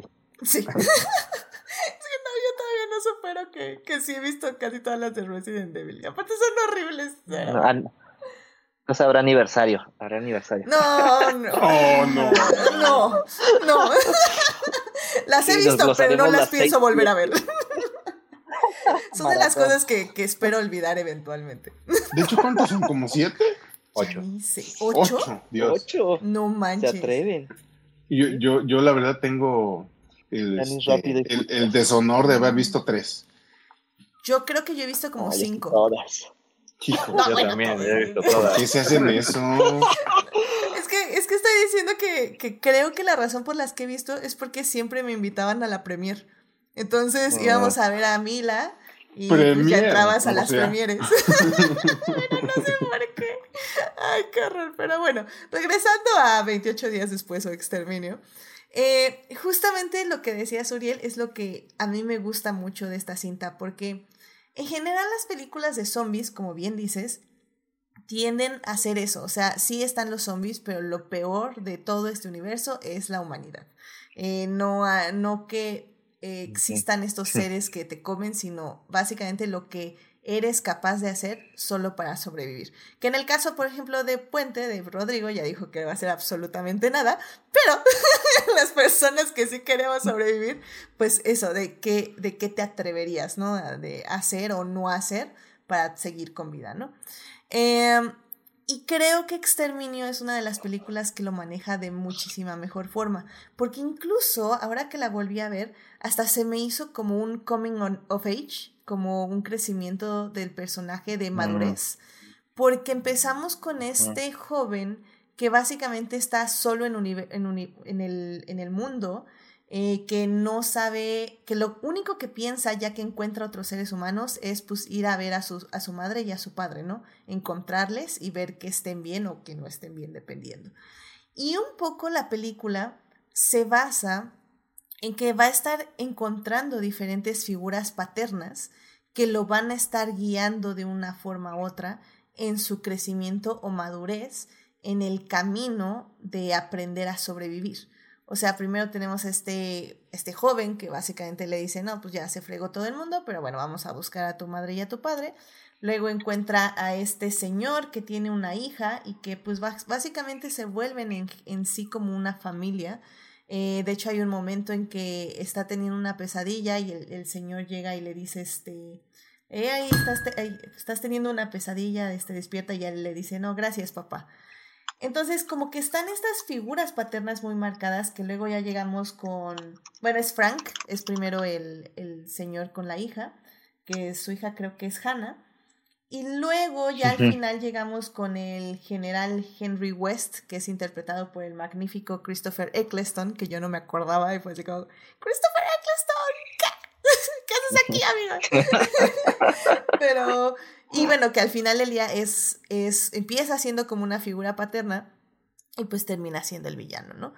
Y básicamente el personaje de Cillian Murphy, que es Jim, tiene que al final encontrar su fuerza interior, su capacidad de sobrevivir, de imitar básicamente a los zombies para poder sobrevivir, salvar a las personas que quiere que ya se convirtieron en su familia y poder derrotar a este villano que básicamente está, eh, pues, literalmente secuestra a dos mujeres para hacerles cosas horribles porque sus soldados ya también son unos depravados y son horribles y así. Pues entonces, creo que eso me parece como muy, muy interesante de la, de la cinta, porque también habla de familias encontradas y creo que también a veces el tema de los zombies se da muy bien para eso, para ver, eh, encontrarte con gente que no conocías y con las que al final del día vas a formar un vínculo y vas a luchar para que sobrevivan también junto contigo.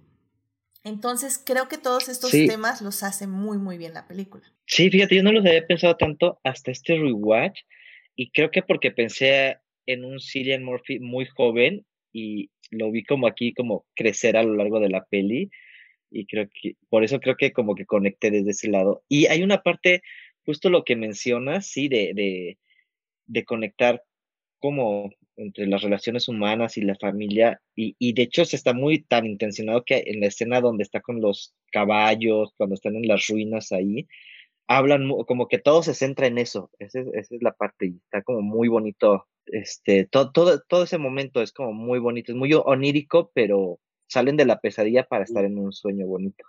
Y nada más creo que al final, sí, nada más, eh, no es tanto que Jim imite a los zombies, sino más bien siento que ahí expresa su rabia, pero está, es como rabia buena y rabia mala. Sí, estoy, estoy de acuerdo. Yo, yo creo que eh, eh, la película, yo creo que por eso está tan bien lograda, porque eh, yo creo que en las películas de zombie muchas veces como que se olvida este, de estas pausas, que estas pausas que tiene la película, por ejemplo, cuando van en el coche o cuando se van riendo cuando pasan por encima de los, eh, de, en el túnel. Ah, en el supermercado también eso está bueno. En el supermercado, o sea, mm. creo que eso es lo que hace esta película tan brillante, que hace que tenga como esos espacios de liberar, de, relajar la atención y realmente, como, como decía, no realmente es una cuestión de pues búsqueda de esperanza, ¿no? O sea, al final yo creo que eso es lo que buscaban todos, ¿no? Malentendido, por ejemplo, por parte de los soldados, que es esta esperanza de procrear y satisfacer sus necesidades sexuales y bla, bla, bla, porque eso es lo que debe de ser, ¿no? Y mientras eh, la otra es una cuestión de buscar la esperanza de poder volver a tener paz, de volver a tener ese mundo que se había quedado atrás Creo que es, es una de las cosas brillantes de esta película que no sucede mucho en las películas de zombies ni en las películas de, de género de terror, es tener esta, estos momentos de, de relajación para poder conectar con los personajes y no solamente conectar con los personajes, sino también como eh, darse cuenta que dentro de todo este mundo no todo está perdido, ¿no? Y creo que ese es el mensaje al final con este último final que dejaron en la película es eso, de que hay esperanza, ¿no? Hay, es un final esperanzador y yo creo que durante toda la película que se muestran estos, estos momentos de todavía humanidad en los personajes, en, humanidad en Jim, humanidad en, en Hannah, en todos ellos, creo que es lo que hace que la película sea tan contundente. ¿no? A diferencia de muchas películas de zombies que son solamente como madrazos a lo loco, creo que esta película lo logra muy bien en ese sentido, ¿no? Como el, el entender, bueno, después del caos, después, y de hecho hay una frase que dice el, el, el general, eh, que dice, antes de, antes de esta, antes de esta, este, de la infección, lo que había visto yo era de people killing people, ¿no? Y lo dice así, dice, pero cuatro semanas antes también de la infección era lo que yo había experimentado y cuatro semanas antes también y cuatro semanas antes también. Y por eso entiendes, y por eso entiendes su, su forma de pensar en la vida, porque él, como vive en este mundo este, de violencia, que, eh, que, que, que el simple hecho de ser soldado es de esta cuestión de represión, esta cuestión de, de orden, esta cuestión de, violencia al final para ejercer el orden, por eso ellos tenían esa forma de ver al mundo, ¿no? Por eso para ellos es bueno, estos son casi casi cuerpos desechables y estas son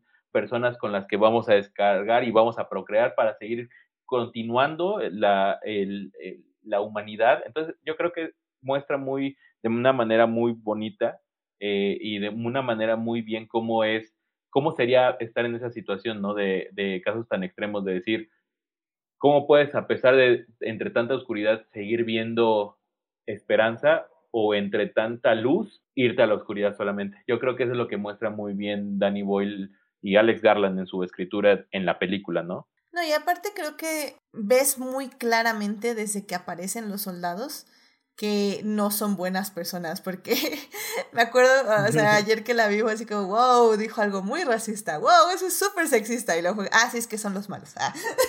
o sea, creo que, creo que Danny Boy lo tiene muy claro desde el inicio, y te, o sea, te está mostrando todas las banderas rojas para que no te caiga, o sea, no te tiene que caer de sorpresa que estos cuates, pues sí, te van a sacar una locura en cualquier minuto. Eh, porque sí, efectivamente sabe eh, básicamente qué partes de la humanidad quiere mostrar.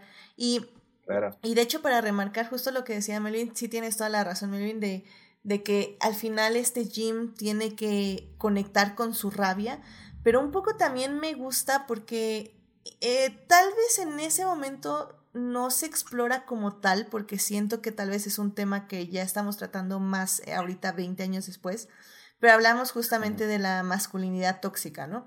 Que obviamente está muy puesta en los soldados por todo el tratamiento entre ellos, o sea, cómo se molestan, cómo se hablan, todas las jerarquías, este, en este caso, sociales, pero bueno, también de la estructura misma de, del ejército. Y bueno, también las conductas sexistas, donde está muy marcada también la masculinidad tóxica. Pero un poco también me gusta porque en esta, en, o sea, me gusta cómo se explora, aunque no se explore como tal, porque el personaje principal, este Jim, finalmente lo que está viendo son diferentes tipos de masculinidad y cómo él las va absorbiendo. Y al final sí tiene que conectar con esa masculinidad violenta, pero tiene que conectar con ella de una forma en que la tiene que saber controlar no sé si, si me explico, o sea, porque tiene que, que usarla para entrar a esta fortaleza, para derrotar o matar a, algunos zombies o huir de ellos o dejar que otros se mueran con los zombies, bueno, con los infectados, pero la tiene que al mismo tiempo que apagar ya que logra su objetivo y tiene que cambiar a otro tipo de perspectiva ya que está huyendo de nuevo. Entonces me gusta que es como como él también cómo va absorbiendo este tipo de enseñanzas de los hombres que están a su alrededor y también tiene que definir un poco en qué hombre se quiere convertir. Y eso también como que me pareció muy interesante de la cinta porque al final el día es eso, o sea, es como qué decisiones tomamos. En este caso, creo de él es como qué decisiones tengo que tomar para ser el hombre que quiero ser. Y por eso el final si, si hubiera terminado esta película con ellos estrellándose en la reja, creo que a mí me hubiera, me hubiera fallado mucho esta película. Porque qué bueno, o sea, qué bueno que sí replantearon y les dieron el presupuesto para terminarla de otra forma. Porque si nuestro personaje principal, si Jim no hubiera encontrado esa paz dentro de él, creo que se hubiera quedado muy seca. Por eso no me gustan esto, ese tipo de finales como tan abruptos abruptos y descorazonadores también, porque luego, por ejemplo, me acuerdo mucho de... Como la niebla.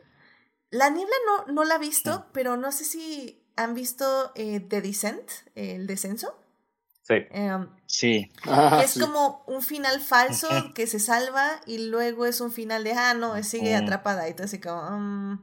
o sea, como que no entiendo a dónde fue el crecimiento del personaje, o sea, y no me malentiendan, sé que puede haber finales tristes y puede haber finales desoladores, o sea, lo- los acepto, pero si tu desarrollo de personaje es, es este, mi protagonista tiene que ir aprendiendo lecciones de cómo quiere ser como ser humano o como hombre, creo que si lo acabas estrellándose en una reja, pues como que va a estar un poco extraño.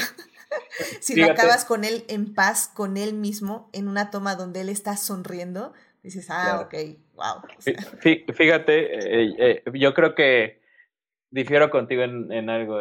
Yo creo que en la de descenso funciona muy bien ese final, pero porque es una película de acción-terror.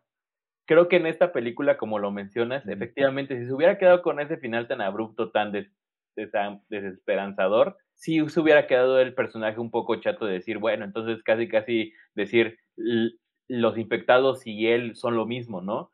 Y creo que pero está tan inteligentemente construido el personaje que por eso yo creo que en la exterminio sí se hubiera sentido como ah, como un final fallido y en la otra ejemplo como son realmente son chingadazos al diestra y siniestra pues no se siente tanto esa o sea si regresas a esa cuestión desesperanzadora dices ah pues sí pues uy el plot twist el del final en esta creo que sí se hubiera quedado como muy vacía la película y creo que en eso tienes mucha razón o sea está Mm. tan bellamente construido el personaje. Y digo, nada más para poner otro ejemplo también de la masculinidad, el soldado que, el soldado que cocina, que todos se burlan de él. ¿No? Mm, También es una cuestión ahí de que dices, sí. bueno, él porque a pesar de ser soldado, lo seguían menospreciando porque tenía este lado femenino bajo la perspectiva de ellos, ¿no? Entonces, sí, o sea, tienes muy cierto de que él fue viendo como estas cuestiones y decir, bueno, en algún momento tengo que convertirme en esto, pero saber hasta qué punto convertirme en ello, ¿no? O sea, hasta qué punto volverme este salvaje o esta cuestión primitiva, pero aplicarla no de manera estúpida como los soldados, sino de una manera para preservar la paz y preservar la, la paz dentro de mi familia, por lo menos. Sí, de acuerdo. Y sabes qué también, o sea, sí tienes razón, o sea, en el descenso, pues es como, o sea, a mí lo que me molestó del descenso más bien es que te dicen que es un final feliz y luego te lo cambian porque todo era un sueño y todo así. Claro. "Ah". Eso es lo que me molesta. Pero Mm. tiene, y en este, el problema es que si se quedaba en la reja, es que eh, Sí. te quedabas como en el salieron o no salieron y final abierto y todo así como, o sea. Sí, claro.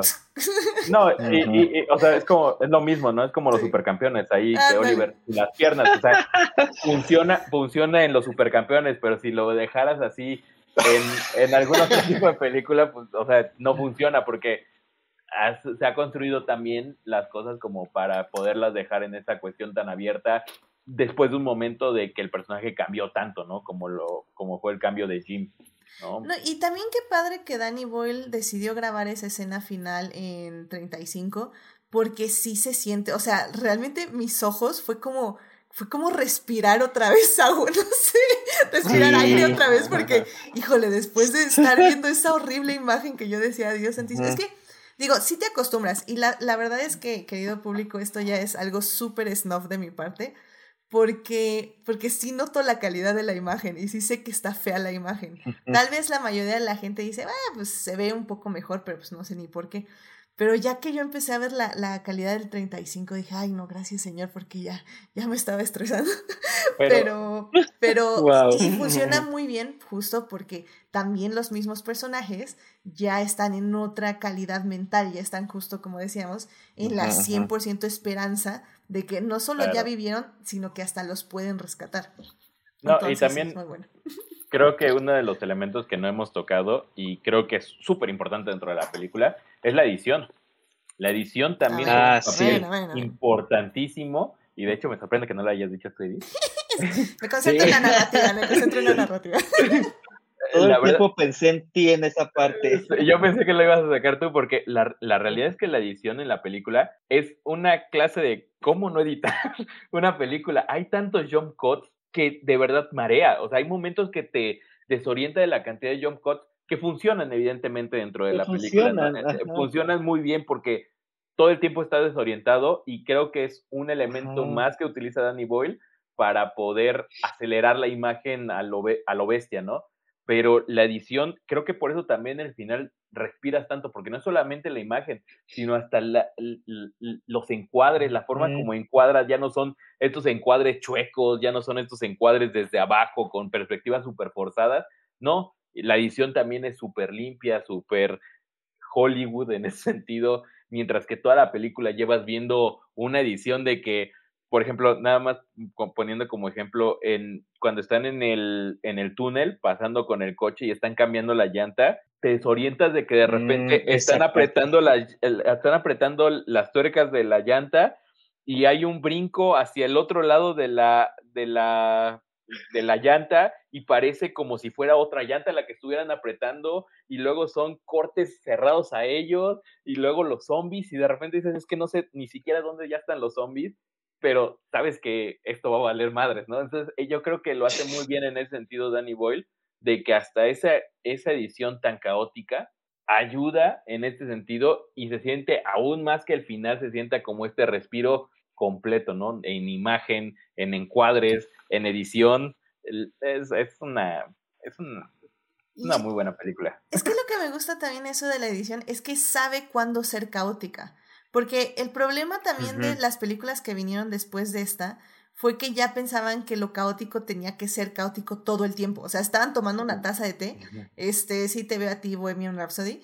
eh, y son literalmente 60 cortes. Y tú, amigos, estás tomando un té. No tengo que ver taza, cara, ojo, taza, agua, azúcar, taza. O sea, es como, no manchen, o sea, qué fregados. comercial. Sí, no, pero horrible. Y están platicando y todo así como, o sea, no. Y, y aquí lo que me gusta a mí mucho de la edición es que sí, ok, sí es caótica, estoy de acuerdo. De hecho, en esa específica escena, cuando ya se, ya, ya arrancó el carro, yo dije, bueno, ya que hora lo arreglaron, o sea, yo, yo no entendí. Y de repente ya estaban arriba y estaban, ¡uh! Ya, vámonos. Claro. Entonces, como, ¿what? Pero al final del día, como dices, funciona, porque en las escenas donde no tiene que ser tan caótica, no es tan caótica. Ya mencionabas, por ejemplo, el supermercado. O sea, estás viendo cómo está catando los vinos o los whiskies, no me acuerdo ahorita qué eran. Las manzanas. eh, eh, eh, cómo están oliendo las manzanas, ellas cómo están este, escogiendo el chocolate. O sea, sí, la edición se da sus tiempos de tal vez no ser tan caótica, de eh, mostrar a los personajes sentir sus emociones y eso es lo que la hace también tan efectiva. Y cuando tiene que ser caótica es súper caótica. O sea, es- pero aún así, siento que no es tan caótica, por ejemplo, como lo va haciendo a veces Jason Bourne en su momento, porque al menos sabes más o menos qué está pasando.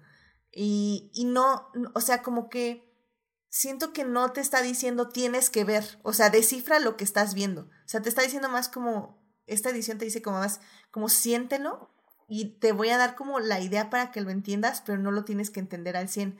En cambio, por ejemplo, una película, por ejemplo, Jason Bourne, es como, si quiero ver cómo lo golpea, cómo está agarrando la pluma, todo, y no puedo ver nada porque tu cámara está saltando y tus cortes son de dos segundos, no, de menos de un segundo. De- Entonces no entiendo nada, pero quiero entender. Y aquí tal vez Claro. no quieres entender, pero al mismo tiempo lo estás sintiendo. Y eso creo que es lo que funciona muy bien en esta edición. Sí, la verdad. Oye, y ahora que mencionabas lo del final, perdón, Edith, No, adelante. nada más este mencionar que, o sea, pudo haber hecho un final, no sé, este, ahí medio, eh, eh, ¿cómo se dice? Ambiguo, ¿no? De que se quedaran a vivir ahí y no pasó nada, no sé, pero no, fue, fue intencionalmente muy esperanzador, ¿no? De que cómo de veras los, los descubren y pues tú entiendes de que ya fue, este, al menos a esas alturas, ¿no? Este, un final feliz, ¿no? Entonces, este, Claro. fue, fue como que el respiro final.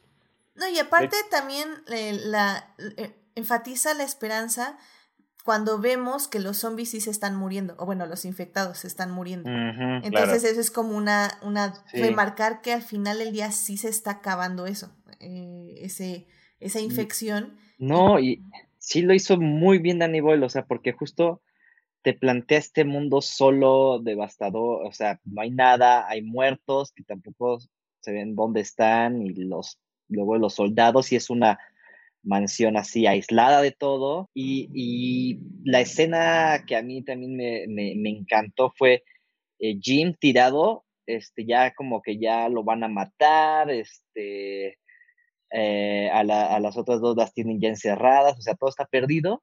O sea, el mundo está destruido, ¿no? Y de repente nada más hace una toma de un avión volando. Y es como todo lo que necesitas para decir, ok, este es, todavía hay mundo. Y ahí es cuando hace el clic y, y dice, ok, hay que salvar el mundo. Claro. Exacto, sí. Y de hecho, creo que originalmente habían grabado tres finales. Hasta, eh, igual creo que lo vi en una entrevista. Y lo, de hecho también Sí. creo que lo hice en el Wikipedia. Y los otros finales eran como. como súper. des- o sea, des- desesperanzadores. Creo que uno es donde Jim moría en el hospital cuando lo tratan de resucitar. Ajá. Otro era Jim Y ya.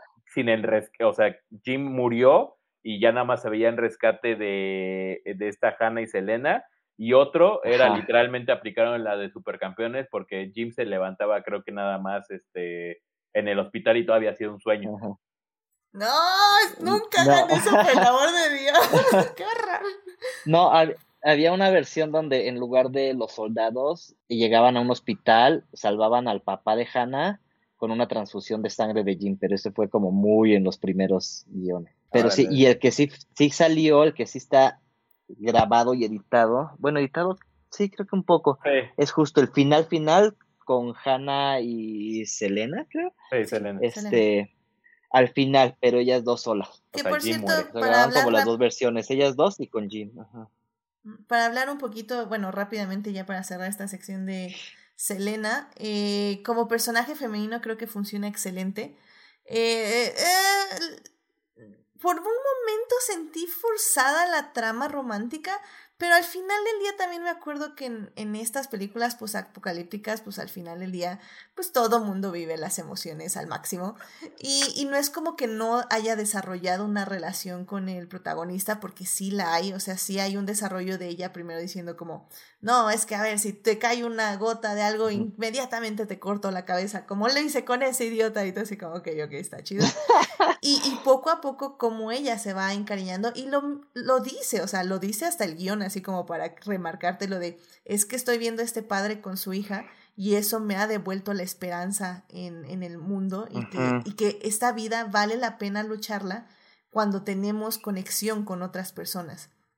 Y creo que en ese aspecto creo que su personaje funciona para eso, para recuperar la fe en la humanidad.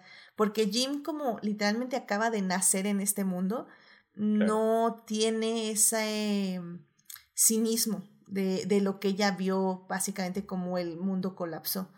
Entonces, creo que su personaje funciona muy, muy bien. Es un personaje interesante, es un personaje con personalidad propia que no necesita que la salven en ese aspecto porque al final del día ella trata de abrirse camino como puede y también trata de proteger a Hannah como ella mejor lo puede hacer. Pero bueno, si, si ya le llega una ayuda extra pues para sacarla de ahí, pues excelente, ¿no? Entonces creo que en ese aspecto es un personaje muy bien escrito, es un personaje secundario evidentemente, pero funciona muy muy bien, o sea, no, no tengo mayor quejas con ella, la verdad está muy, buen, muy bien su personaje. Sí, Sí. fíjate que yo ahora en este re- rewatch me, me enfoqué en eso porque, no sé por qué, pero dije, ay, pero cómo estaba construida su relación, ¿no? Es como el clásico enamoramiento, eso. Pero creo que no, o sea, creo que hasta, hasta la casa no sucede nada entre ellos, nada más como que son los dos sobrevivientes que empezaron juntos y pues no les queda de otra. Y, y creo que nada más ese momento de, del beso es como nada más el momento de, de pasión así, de que ya están sobreviviendo, ya se echó a los soldados, ya como que saben que va, va a estar bien y ya nada más es como los dos así atascándose porque porque pues porque es el fin del mundo y están vivos y, Y- y creo que y me gustó mucho que no sigue, no continúan eso, sino llega esta Hannah y le da así con una botella en la cabeza, ¿no? Y rompe con Es- todo ese momento de romántico, ¿no? Y dices, ok, no va por ahí en ningún momento. Es y que, que yo- tampoco acaba con un beso, ¿sabes? Es que yo más bien creo que ujú. esa es la cuestión de ese, de ese momento, como que más bien es el cariño que se tienen y es la forma como saben expresarlo en ese momento, ¿no? O sea, besándose, pero realmente en ningún momento como que lo abusan de ello como esta cuestión de decir, no, es que voy a salvar al amor de mi vida, ¿no? O voy a, ay, Romeo, Romeo, ¿dónde estás que no te veo? No, en ningún momento en los personajes es eso. No va por ahí. Realmente, y realmente yo creo que por eso es tan inteligente la forma como escribieron el guion, porque evidentemente se tenían cariño ellos, pero puede ser un cariño de, de, de sobrevivientes, de decir, güey, en ti puedo confiar, y en ese momento le salió a expresarlo de esa manera, pero en ningún momento como que se nos vuelve a dar como ese indicio de decir, no, es que terminaron casándose y, y siendo pareja y felices por siempre. No, realmente no, o sea, con, eso con, un con Selena embarazada al final mientras Exacto. Exacto. Exacto, si hubiera sido cualquier otro director, yo creo que ese hubiera sido el final, ¿no? O sea, teniendo al bebé y que el bebé, como les tocó sangre, se convierte en zombie el bebé y sería la secuela del bebé zombie. Pero no, como está tan, tan inteligente, tan inteligentemente escrito, es, es tan brillante la forma como lo escribieron, es como ese momento de sorprenderse, de decir, güey, sigues vivo y le salió darle un beso el uno al otro, pero cuando Hannah de repente le dice, es que pensé que la estabas mordiendo porque efectivamente en este mundo no hay espacio para el romanticismo, ¿me entiendes? Están todo el mundo muriendo, descabezándose, comiéndose los unos a los otros y estos besándose. Por eso dice Hannah, yo pensé que la estabas mordiendo porque es lo que piensas en ese mundo, no en el amor, en el cariño. Y yo creo que eso es lo, lo interesante de la película porque creo que esa acción demuestra lo que es la película. Mientras todo el mundo está pensando en la violencia, en el matar y en todo eso, ellos se recuerdan el cariño y el amor, que es lo que importa como trascender, ¿no? Entonces yo creo que por eso es tan bonito también esa escena, porque no es, no es esa escena de el Romeo Romeo, sino es una escena como de auténtico cariño que se expresó a través de un beso, ¿no? Sí, completamente de acuerdo, la verdad. Entonces sí, me, la verdad sí, o sea, viendo esta película, realmente recordé por qué me gustaba tanto Danny Boy, porque no es tan sencillo lo que parece, y hay muy buen desarrollo, hay muy buen uso de muchas cosas y creo que por eso vale mucho la pena verla. Igual ya, eh, última cosa nada más que sí quiero mencionar porque es de las escenas que más recuerdo así en toda mi vida. Es siempre que, que no sé, recuerdo así cine, recuerdo esa escena que es cuando a Frank le cae la gota de sangre en el ojo. Eh, ahora, ahora la manera en que lo vi fue un poco más trágico porque ya analizándolo como les contaba yo desde mi perspectiva de masculinidad tóxica, creo que me parece aún más trágico lo que le pasa porque él iba con toda la esperanza, ¿no? De que en este campamento iba a haber soldados que les iban a proteger, que iban a proteger sobre todo a su hija. Y cuando llega y no hay nadie, pues se decepciona, ¿no? Se decepciona con la vida. Y lo que me llama la atención es que es cuando este personaje amable, cariñoso, decide expresar rabia, decide expresar enojo, que es muy válido. Lo trágico es que al expresarlo, o sea, la única vez que lo expresa es la vez que le cuesta la vida, literalmente, ¿no?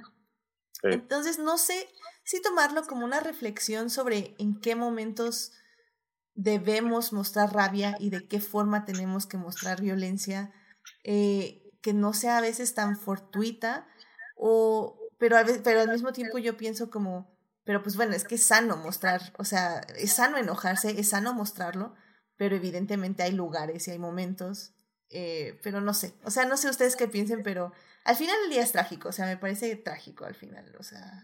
Pero es que siento que es eso, o sea, hay muchas manifestaciones de rabia y cada quien lo manifiesta diferente.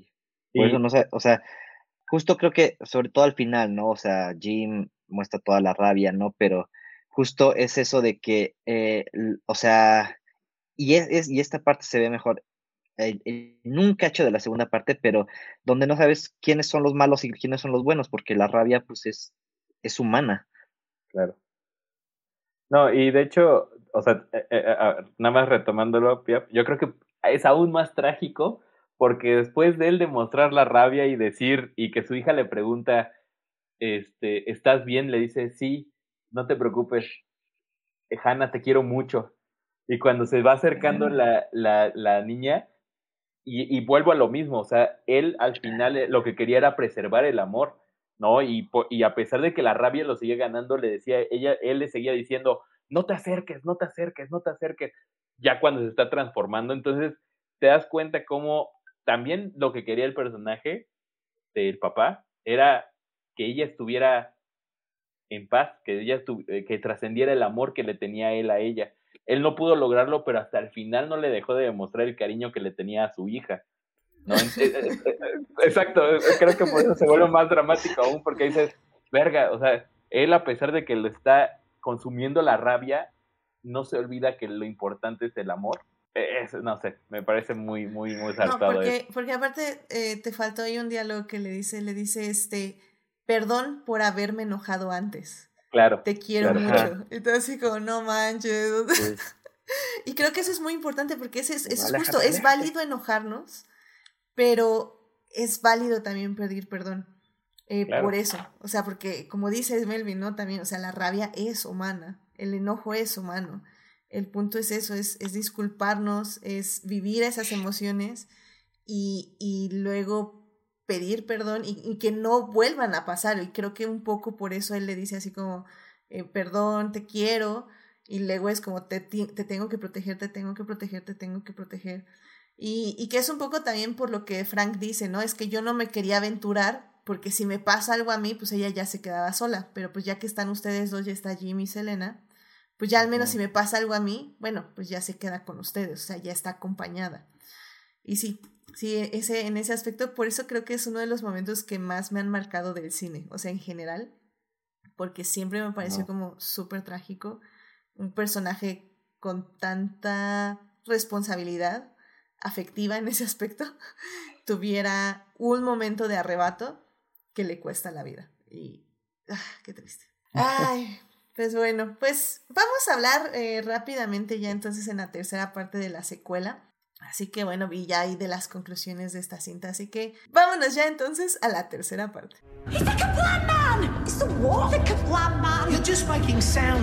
Muy bien, ya estamos aquí en la tercera parte de este podcast donde estamos hablando de 28 días después, esta película que se estrenó hace 20 años y que pues básicamente nos encantó y les dijimos en la primera parte todas las maravillas de la producción.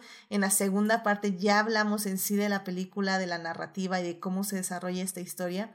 Y la verdad es que creo que la conclusión es que si bien ha envejecido mal, también ha envejecido muy, muy bien. Y mal, realmente hablamos de la imagen, porque la imagen fue grabada mal, se los contamos en la primera parte, pero realmente es una muy muy buena cinta. Así que en esta parte les vamos a dar nuestras conclusiones, pero también queremos hablarles un poquito de la secuela, eh, porque como bien me dijo Melvin el día de hoy, fue como, oye, la secuela también cumplió años, ¿eh? Y yo, ¿qué? cumplió 15 años de haberse estrenado, porque cinco años después de estrenarse, 28 días después, se estrena 28 semanas después. Esta película es del 2007 y fue dirigida por Juan Carlos Fesan, Fresandillo. Em, ya no la dirige Danny Boyle porque él ya estaba eh, ocupado grabando lo que a mí me parece su mejor película de su filmografía, que es Sunshine. Él estaba filmando esa, entonces les dice, no, pues yo no puedo, así que les doy la bendición, eh, yo me pongo como productor ejecutivo. Y pues tampoco el cast regresó, o sea, ya también Cillian Murphy estaba justo en Sunshine, entonces pues tampoco podía regresar. Y pues decidieron contratar literalmente a todo un nuevo cast para hacer esta película. 28 días, no, perdón, 28 semanas después, eh, básicamente nos habla de este Londres donde ya se, se se están muriendo todos estos infectados, entonces ya están básicamente limpiando la ciudad, pero también tienen eh, una isla, creo que es la isla de los perros, si no mal recuerdo, em, donde ya básicamente se están juntando todos los sobrevivientes de Londres.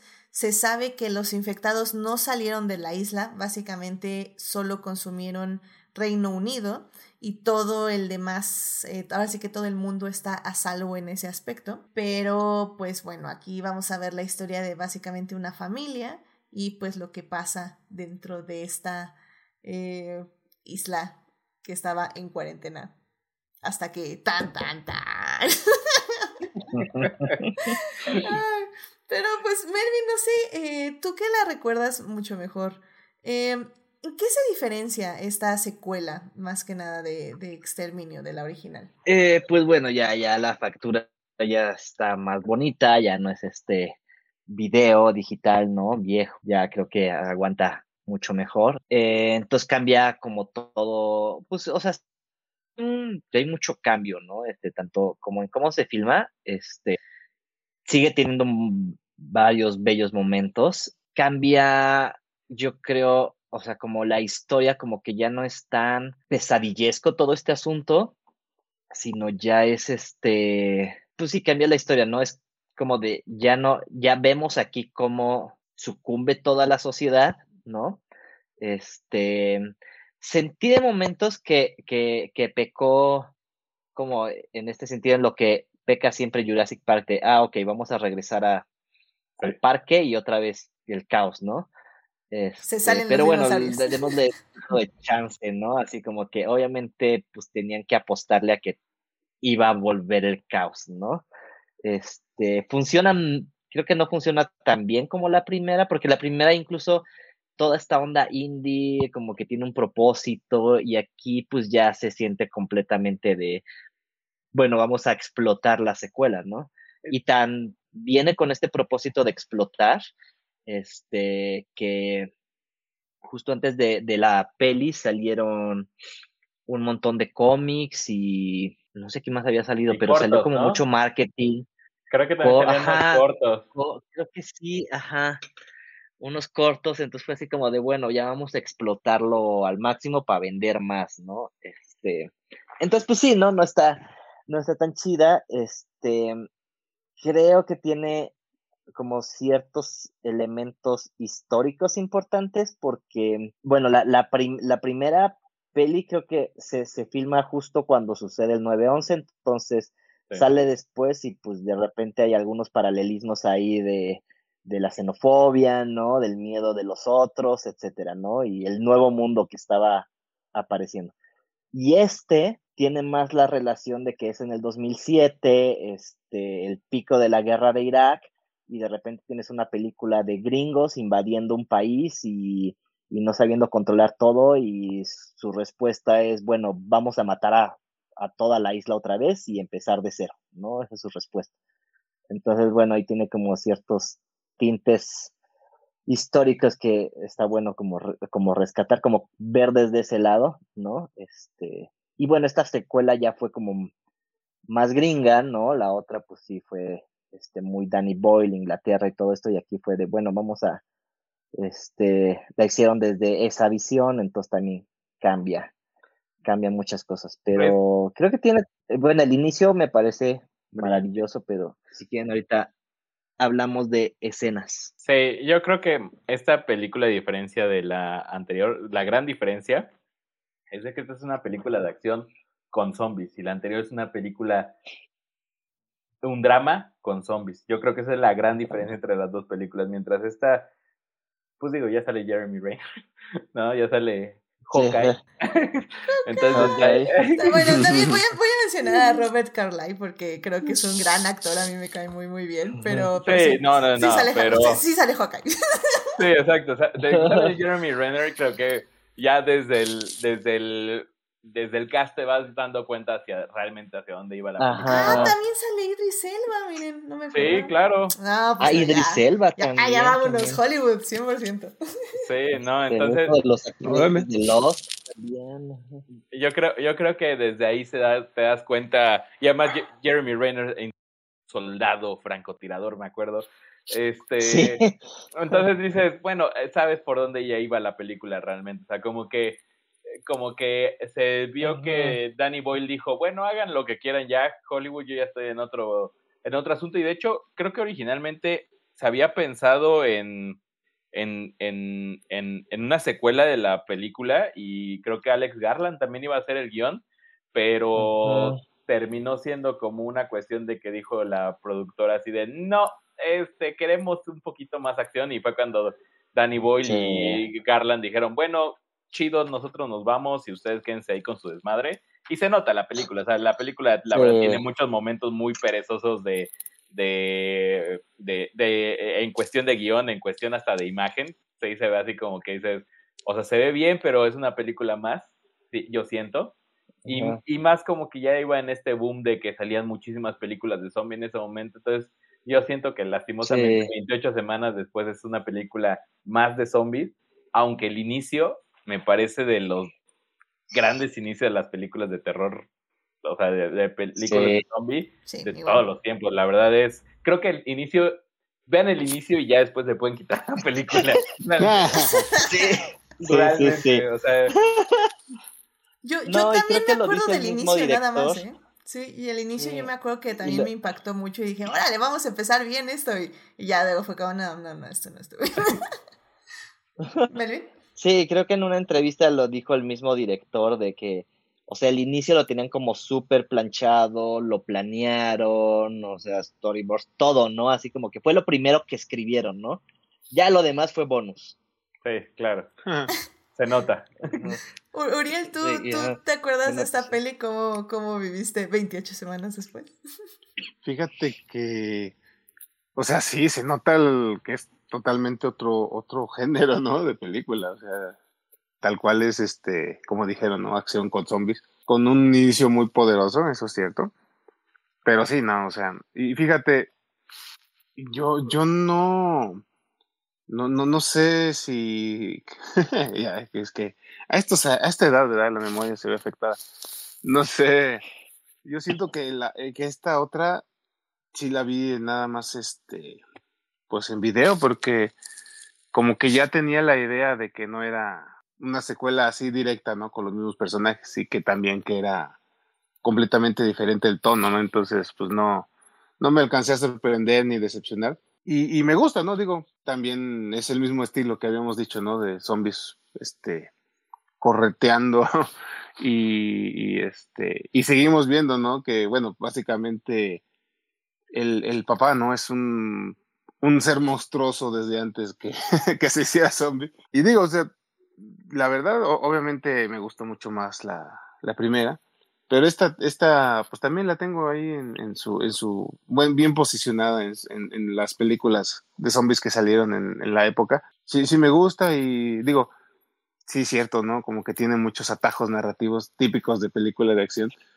Y este, pero está padre, o sea, digo, y creo que, creo que tenían también muy bien este, pensada la, el esqueleto, ¿no? O sea, como, como que usaron mucho el coco, ¿no? Eh, digo, ahí como que sí les quiero dar crédito porque dijeron, ¿cómo continuamos esto? Si ya habíamos este, incluso, ¿no? Dicho que se estaban muriendo. No, pues, este, hay que inventar una manera de cómo, cómo cruza, ¿no? La, la línea segura, la enfermedad. Entonces me hizo interesante esa idea de, de la, de la inmunidad, ¿no? De que, de que sí estaba contagiada, pero a la vez no, porque, porque tenía algo ahí especial en los genes. Y sí me hizo un buen pretexto, digamos, ¿no? Para continuar la historia trágicamente. Y que el objetivo sea también ese, ¿no? De que, pues, que sobrevivan los, los que tienen, bueno, o sea, es, es, es, es- son dos caminos, ¿no? O sea, no solo porque son los personajes principales que, que, que quieren que sobreviva, sino también porque son clave para la salvación de la humanidad, ¿no? Con este nuevo brote. Entonces, eh, hablando de eso, me, gusta, me gustó el- la manera, ¿no? De cómo idearon seguir la secuela. Y bueno, también lo vamos a mencionar ahorita, ¿no? De que el final es completamente contrario a lo que fue la primera, porque es súper desolador este, el- la escena final, ¿no? De esta película. Sí, ya, o sea, de una vez, la verdad es que no se pierde nada. También, como bien estaba diciendo Melvin, o sea, esta peli fue pensada para hacer otras siete películas, básicamente. Entonces, evidentemente, si la trama es como estamos ah, juntando a, la, a los sobrevivientes de Londres porque el mundo sí se salvó de los infectados, evidentemente la película tenía que terminar con el mundo, ahora, bueno, el continente europeo será el siguiente infectado. Entonces, Sí, claro. Se, veía, se veía ahí la avaricia, la verdad. Ajá, ajá. Que- pero, pero como Eh. bien dices, Uriel, o sea, creo que lo interesante era eso de hay gente que es inmune, o sea, que posee la enfermedad, pero que no la muestra como tal, entonces que de ahí se va haciendo otra vez la serie de infectados, entonces al final del día, con una gran intención, salvan al niño, pero pues el niño también es portador igual que su madre del virus, entonces va a ser el que cause la siguiente brote de infección. Y, pero sí, definitivamente coincido con todo lo que han dicho ustedes. O sea, es Hollywood 100%. Ya no hay tantos temas humanos, ya más es como eh, quién, quién es el más malo de aquí y quién se va a convertir en zombie siguiente y qué, y qué va a pasar. Me, me acuerdo mucho de una escena donde se meten a un búnker y que definitivamente entra alguien infectado y ¡fum! y se van volviendo todo el mundo zombies, que es un poco... Yo, yo creo que yo me acuerdo porque eh, me siento que narrativamente la sacaron de la original, de Exterminio, porque me acuerdo cuando este personaje, el, el chavo, el, el primero que vemos sobreviviente, le narra a Jim cómo básicamente él estaba en el banco, si no mal recuerdo, y Oh, cómo todo el mundo se fue infectando y cómo Sí. de repente vio que su padre ya no era su padre, ya no encontraba a su madre y que ya no distinguía de la gente infectada a la gente que no estaba infectada. Yo creo que de ahí sacaron esa escena, o sea, porque en Exterminio solo nos lo cuenta Sí. y es muy poderoso porque nada más estamos viendo su cara de cómo va y cómo van reaccionando este Jim ante Sí. este relato. Y Sí. siento que aquí en 28 semanas después dijeron, vamos a hacerlo realidad. ¡Guau! Sí. ¡Zombies! Sí. Así como, Pero, chido. pero como que es la versión, como que es la versión de AliExpress, ¿no? O sea, ese Ah, es sí. el problema de toda la película. es, es que, es que yo creo que ese es el problema de toda la película, que es así como que dicen, ah, queremos parecernos a, a la de exterminio, pero no. No, o sea, como que te digo, es la versión chafita de, de toda la película y, y, y siento que es una película que podría tener potencial, pero quisieron copiar tantísimo la primera película, pero olvidando lo más importante de la película, que es Ajá. lo que mencionaba, lo que mencionaba hace ratito, que son estos espacios para poder conocer a los personajes, para empatizar, la humanidad. Por ejemplo, algo que no mencionamos de la anterior película, digo, de la anterior, sí, de la anterior película es la discusión que tienen los soldados también, la visión que ellos tienen de la vida, Mm, ¿no? Que empiezan a decir, bueno, es que realmente, uno de los soldados menciona y dice, es que realmente, si, si se ponen a pensar, el humano solamente ha estado un segundo en la, en la historia de la humanidad, entonces si la enfermedad no desapareciera, realmente volvería la, la Tierra a la normalidad, no es que, nos, o sea, nosotros somos la normalidad dentro de la historia de la Tierra.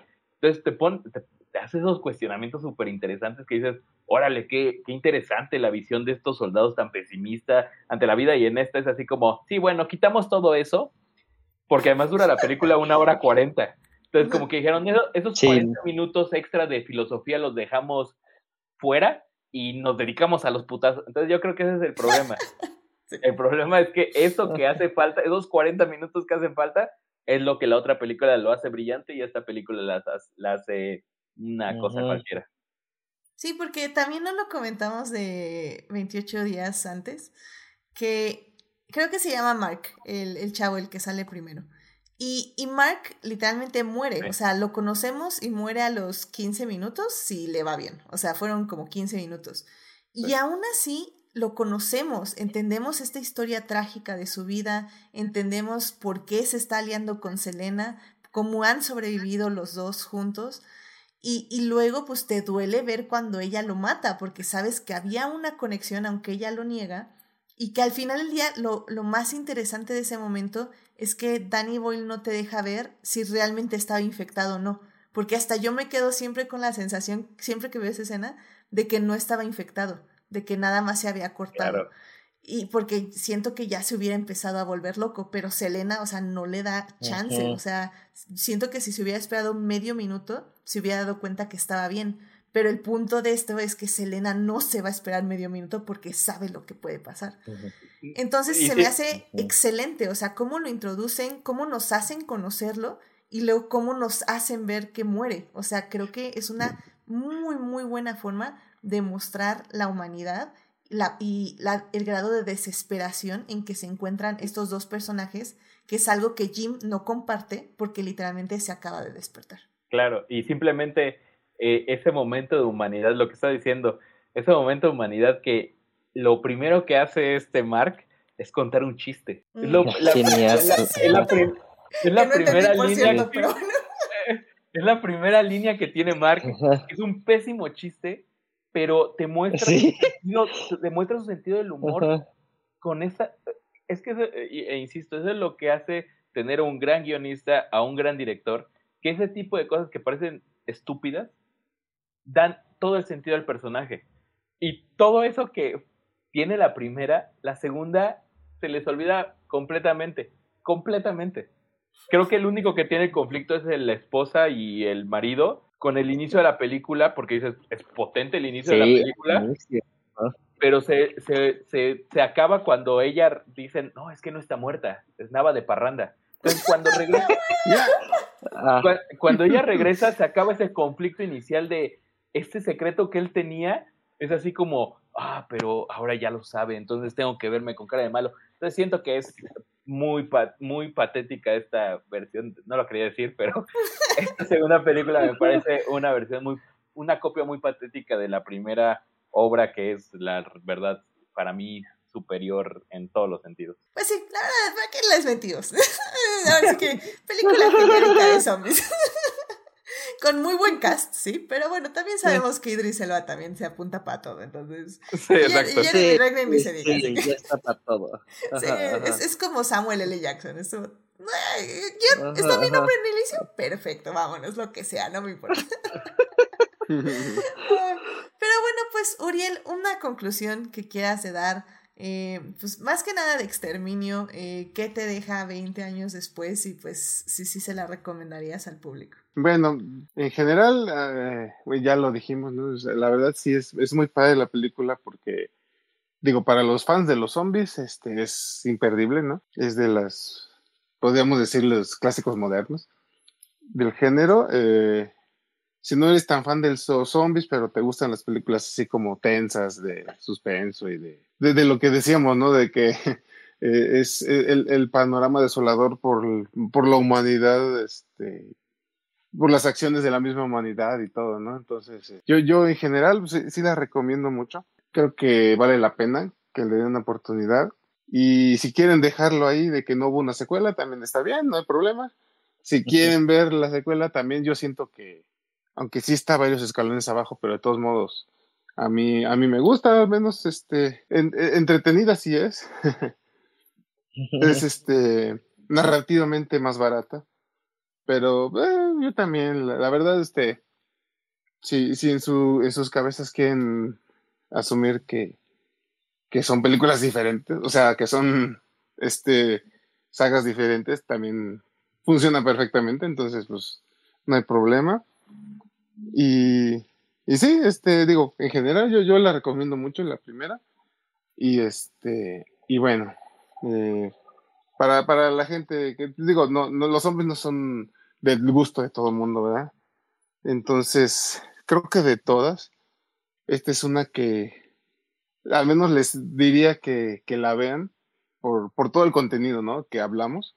Es muy rica este, por el peso de la trama, de los personajes, su desarrollo, cómo te involucras con ellos, ¿no? Que, es la clave para mí siempre de las películas, que, que te importen los personajes, ¿no? Entonces, este, esta lo logra muy bien y, sí, y, y- y te duele, ¿no? Lo que le pasa a, a los personajes que, pues, que no la libran y, y te da gusto que los que al final quedan, este, pues tienen su final con recompensa, ¿no? Entonces yo la verdad sí la recomiendo. Excelente, muy bien, muy bien. Sí, estoy de acuerdo con eso, ¿eh? Creo que igual, si no les gustan los géneros de zombies, créanme, lo entiendo perfectamente.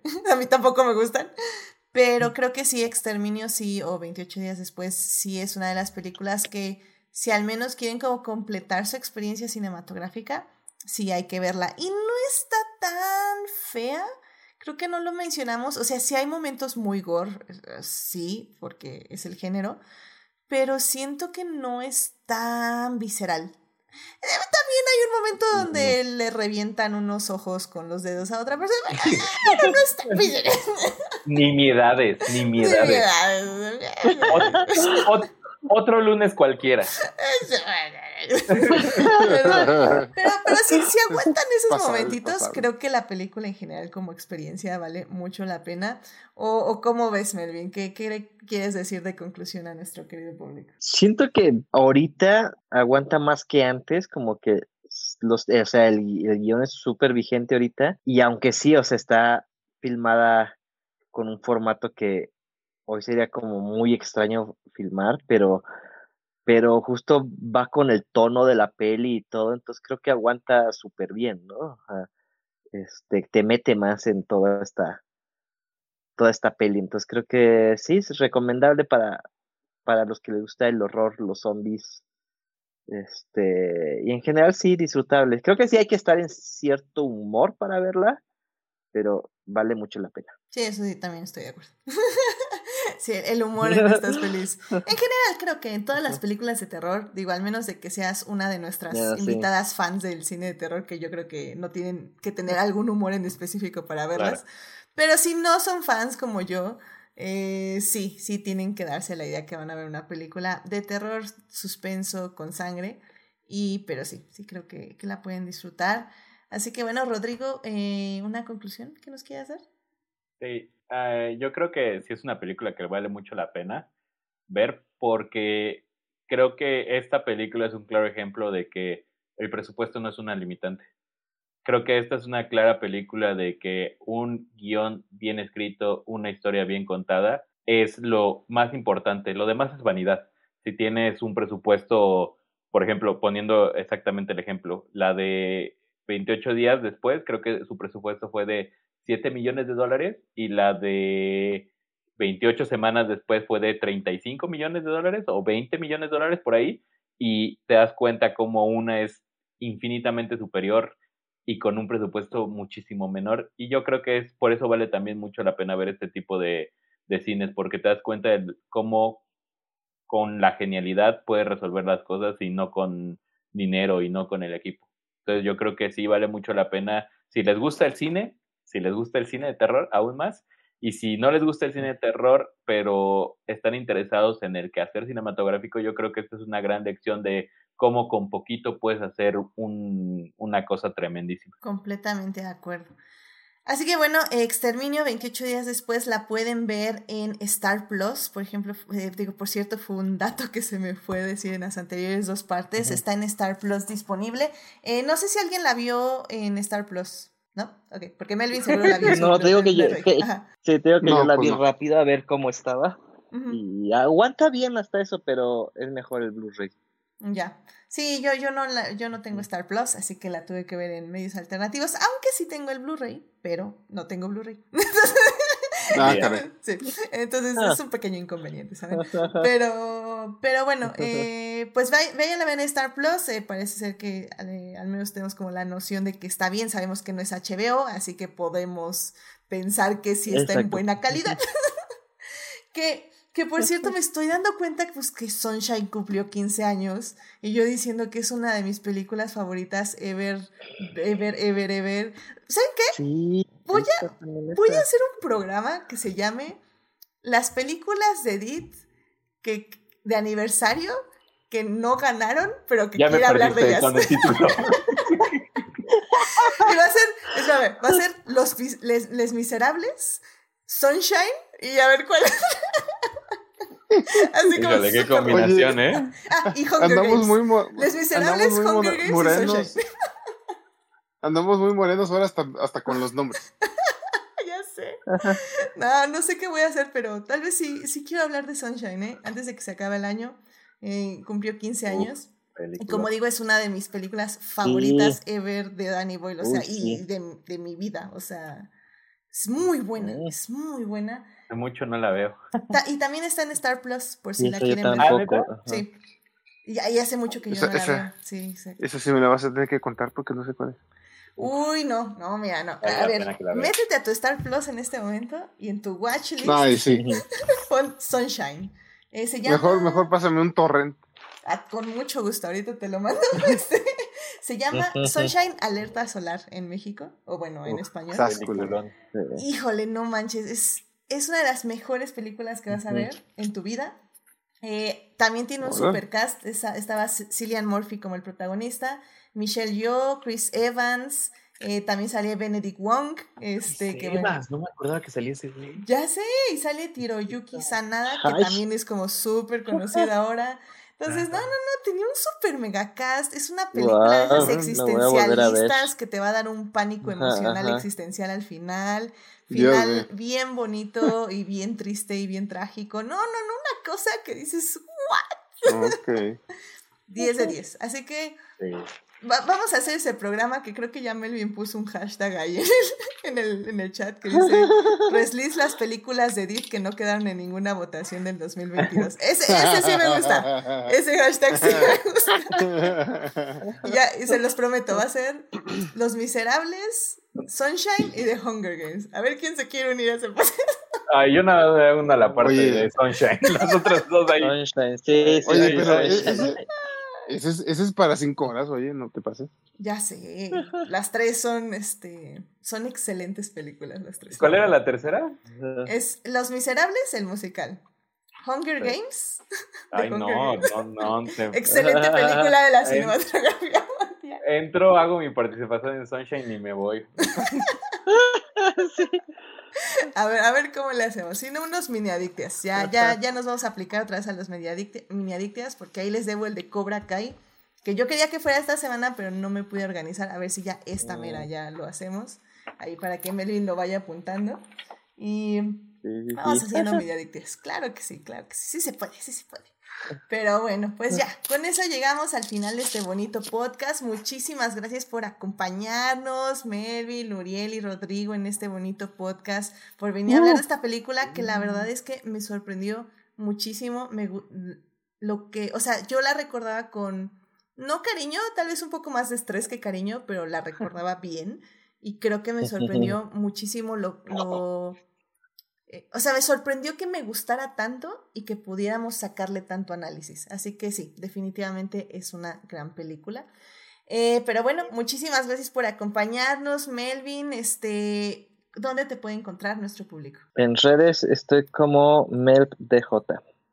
Perfecto, muchísimas gracias, Rodrigo. Muchas gracias por venir. ¿Dónde te puede encontrar nuestro público? Eh, en Instagram estoy como Rodrigo Puente Foto. Ahí también por si quieren ver fotos de conciertos. Excelente, muchísimas gracias. Uriel, gracias por acompañarnos. ¿Dónde te puede encontrar nuestro público? Eh, muchas gracias por la invitación nuevamente, Edith. Este, a mí me encuentran en Facebook como Uriel Botello, así nomás. No, no tengo columnas ni nada que aportar más que memes y, y pues, ¿qué será? Pleitos por ahí, no, no sé. Este, pero este, ya, ya me pueden encontrar en Crónicas del Multiverso, normalmente los jueves, los martes de oyente, así que pues ahí no aporto nada, pero igual sigan el podcast, por favor. Y algún día retomaremos lo de los domingos con los especiales de caballeros, pero de momento, pues el, el, el menú principal, los jueves a la medianoche. Y ahí nos pueden encontrar a un sinfín de, de variopintos este, eh, personajes ahí bien divertidos todos. Y pues nada más, porque en Twitter nada más lo uso para mentársela al Necaxa. Ay, como te odio, como te odio y como, como, como odio poder, no poderte abandonar. Sí, sí, me, me consta, me consta. Siempre que veo tu Twitter es como, Necaxa, te odio. Y yo, ok. Eh, Es, es tal cual una relación tóxica. Sí, definitivamente. Ah, como todo en el fútbol, definitivamente. Pero bueno, pues ya saben, querido público, a mí me pueden encontrar en HT Idea, donde básicamente mi personalidad va a ser entrevista con el vampiro, interview with the vampire, muchos eh, feelings, demasiados feelings, y probablemente también voy a hablar de Lewis Hamilton ocho veces, digo, bueno, ocho veces legítimas. si, si el mundo fuera correcto y la FIA no fuera corrupta, serían ocho. Pero bueno, siete veces campeón del mundo porque ya regresó la Fórmula 1 y esta semana toca Japón. Así que, ¡wow! Pero bueno, entrevista con el vampiro es mi personalidad de las siguientes semanas. Pero bueno, suscríbanse al canal de Twitch para que les avise cuando estamos en vivo los lunes y en los mini adictias que pronto van a regresar y nos acompañen en el chat como Sofía y Marsalis, que estuvo ahí y que nos mandaron saludos. Ahí también estuvo Héctor, así que muchísimas gracias por acompañarnos ahí en el chat. Eh, ya saben, los miércoles estaremos en la primera parte, ahí estaré en el chat para saludarles y la segunda y la tercera parte de este programa se estrenarán durante ese mismo día, así que váyanle y pónganle like a básicamente a los tres videos y váyanlo a checar. Y díganme si les gusta este nuevo formato también, gente de YouTube. Eh, para que si no les gusta, pues los regresamos. Pero pues necesito su opinión, así que ahí escríbanme en YouTube o en cualquiera de nuestras redes qué opinan de que se divida este programa en tres en esa plataforma. Asimismo, eso. Asimismo, muchas gracias de todo corazón a nuestros mecenas adicties, Adnan, Fernando, Héctor y Simena, quienes nos apoyan junto con nuestras adictas Juan Pablo, Melvin y Saulo en el Patreon del programa. Vayan a este Patreon, queridas escuchas, y chequen los beneficios que les damos por, apoyar más activamente al programa. Y muchísimas gracias a Adnan por eh, unirse a los Patreons. Eh, ya este, esta comunidad está creciendo y eso me emociona. También muchas gracias a quienes nos oyen durante la semana en Heartis, Spotify, Google Podcast y en Apple Podcast. Este programa estará disponible a partir del miércoles en la mañana. En teoría ya nos cambiamos de plataforma, pero eso les aviso luego. Ya también vamos a tener un nuevo servidor ahí en el podcast, pero bueno. Eh, también muchas gracias a quienes... Ah, no, perdón. Eh, saludos a Belén, a Dimensa, que también cumplió años. Muchas felicidades, Dim, por tu cumpleaños. Espero que te la hayas pasado muy bien. Eh, también saludos a Jessica, Joyce, Julián, Julio, Marcela, Luis, Pamela, Sebastián, Taco de Lechuga y Vane, quienes son parte del Team Diferidos.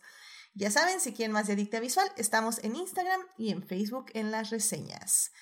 Y bueno, pues la próxima semana saquen su sombrero de copa y la copa de vino también, porque este podcast se viste de traje de gala para hablar de cine de arte.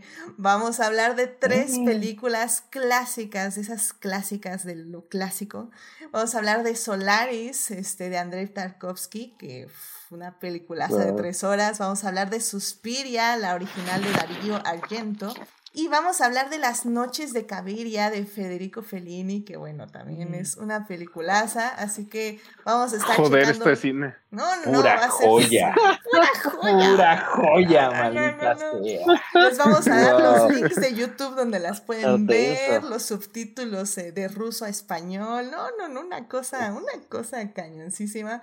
Así que acompáñenos porque les vamos a dar el meollo de la existencia, básicamente, próximo programa. Así que bueno, pues muchísimas gracias por acompañarnos.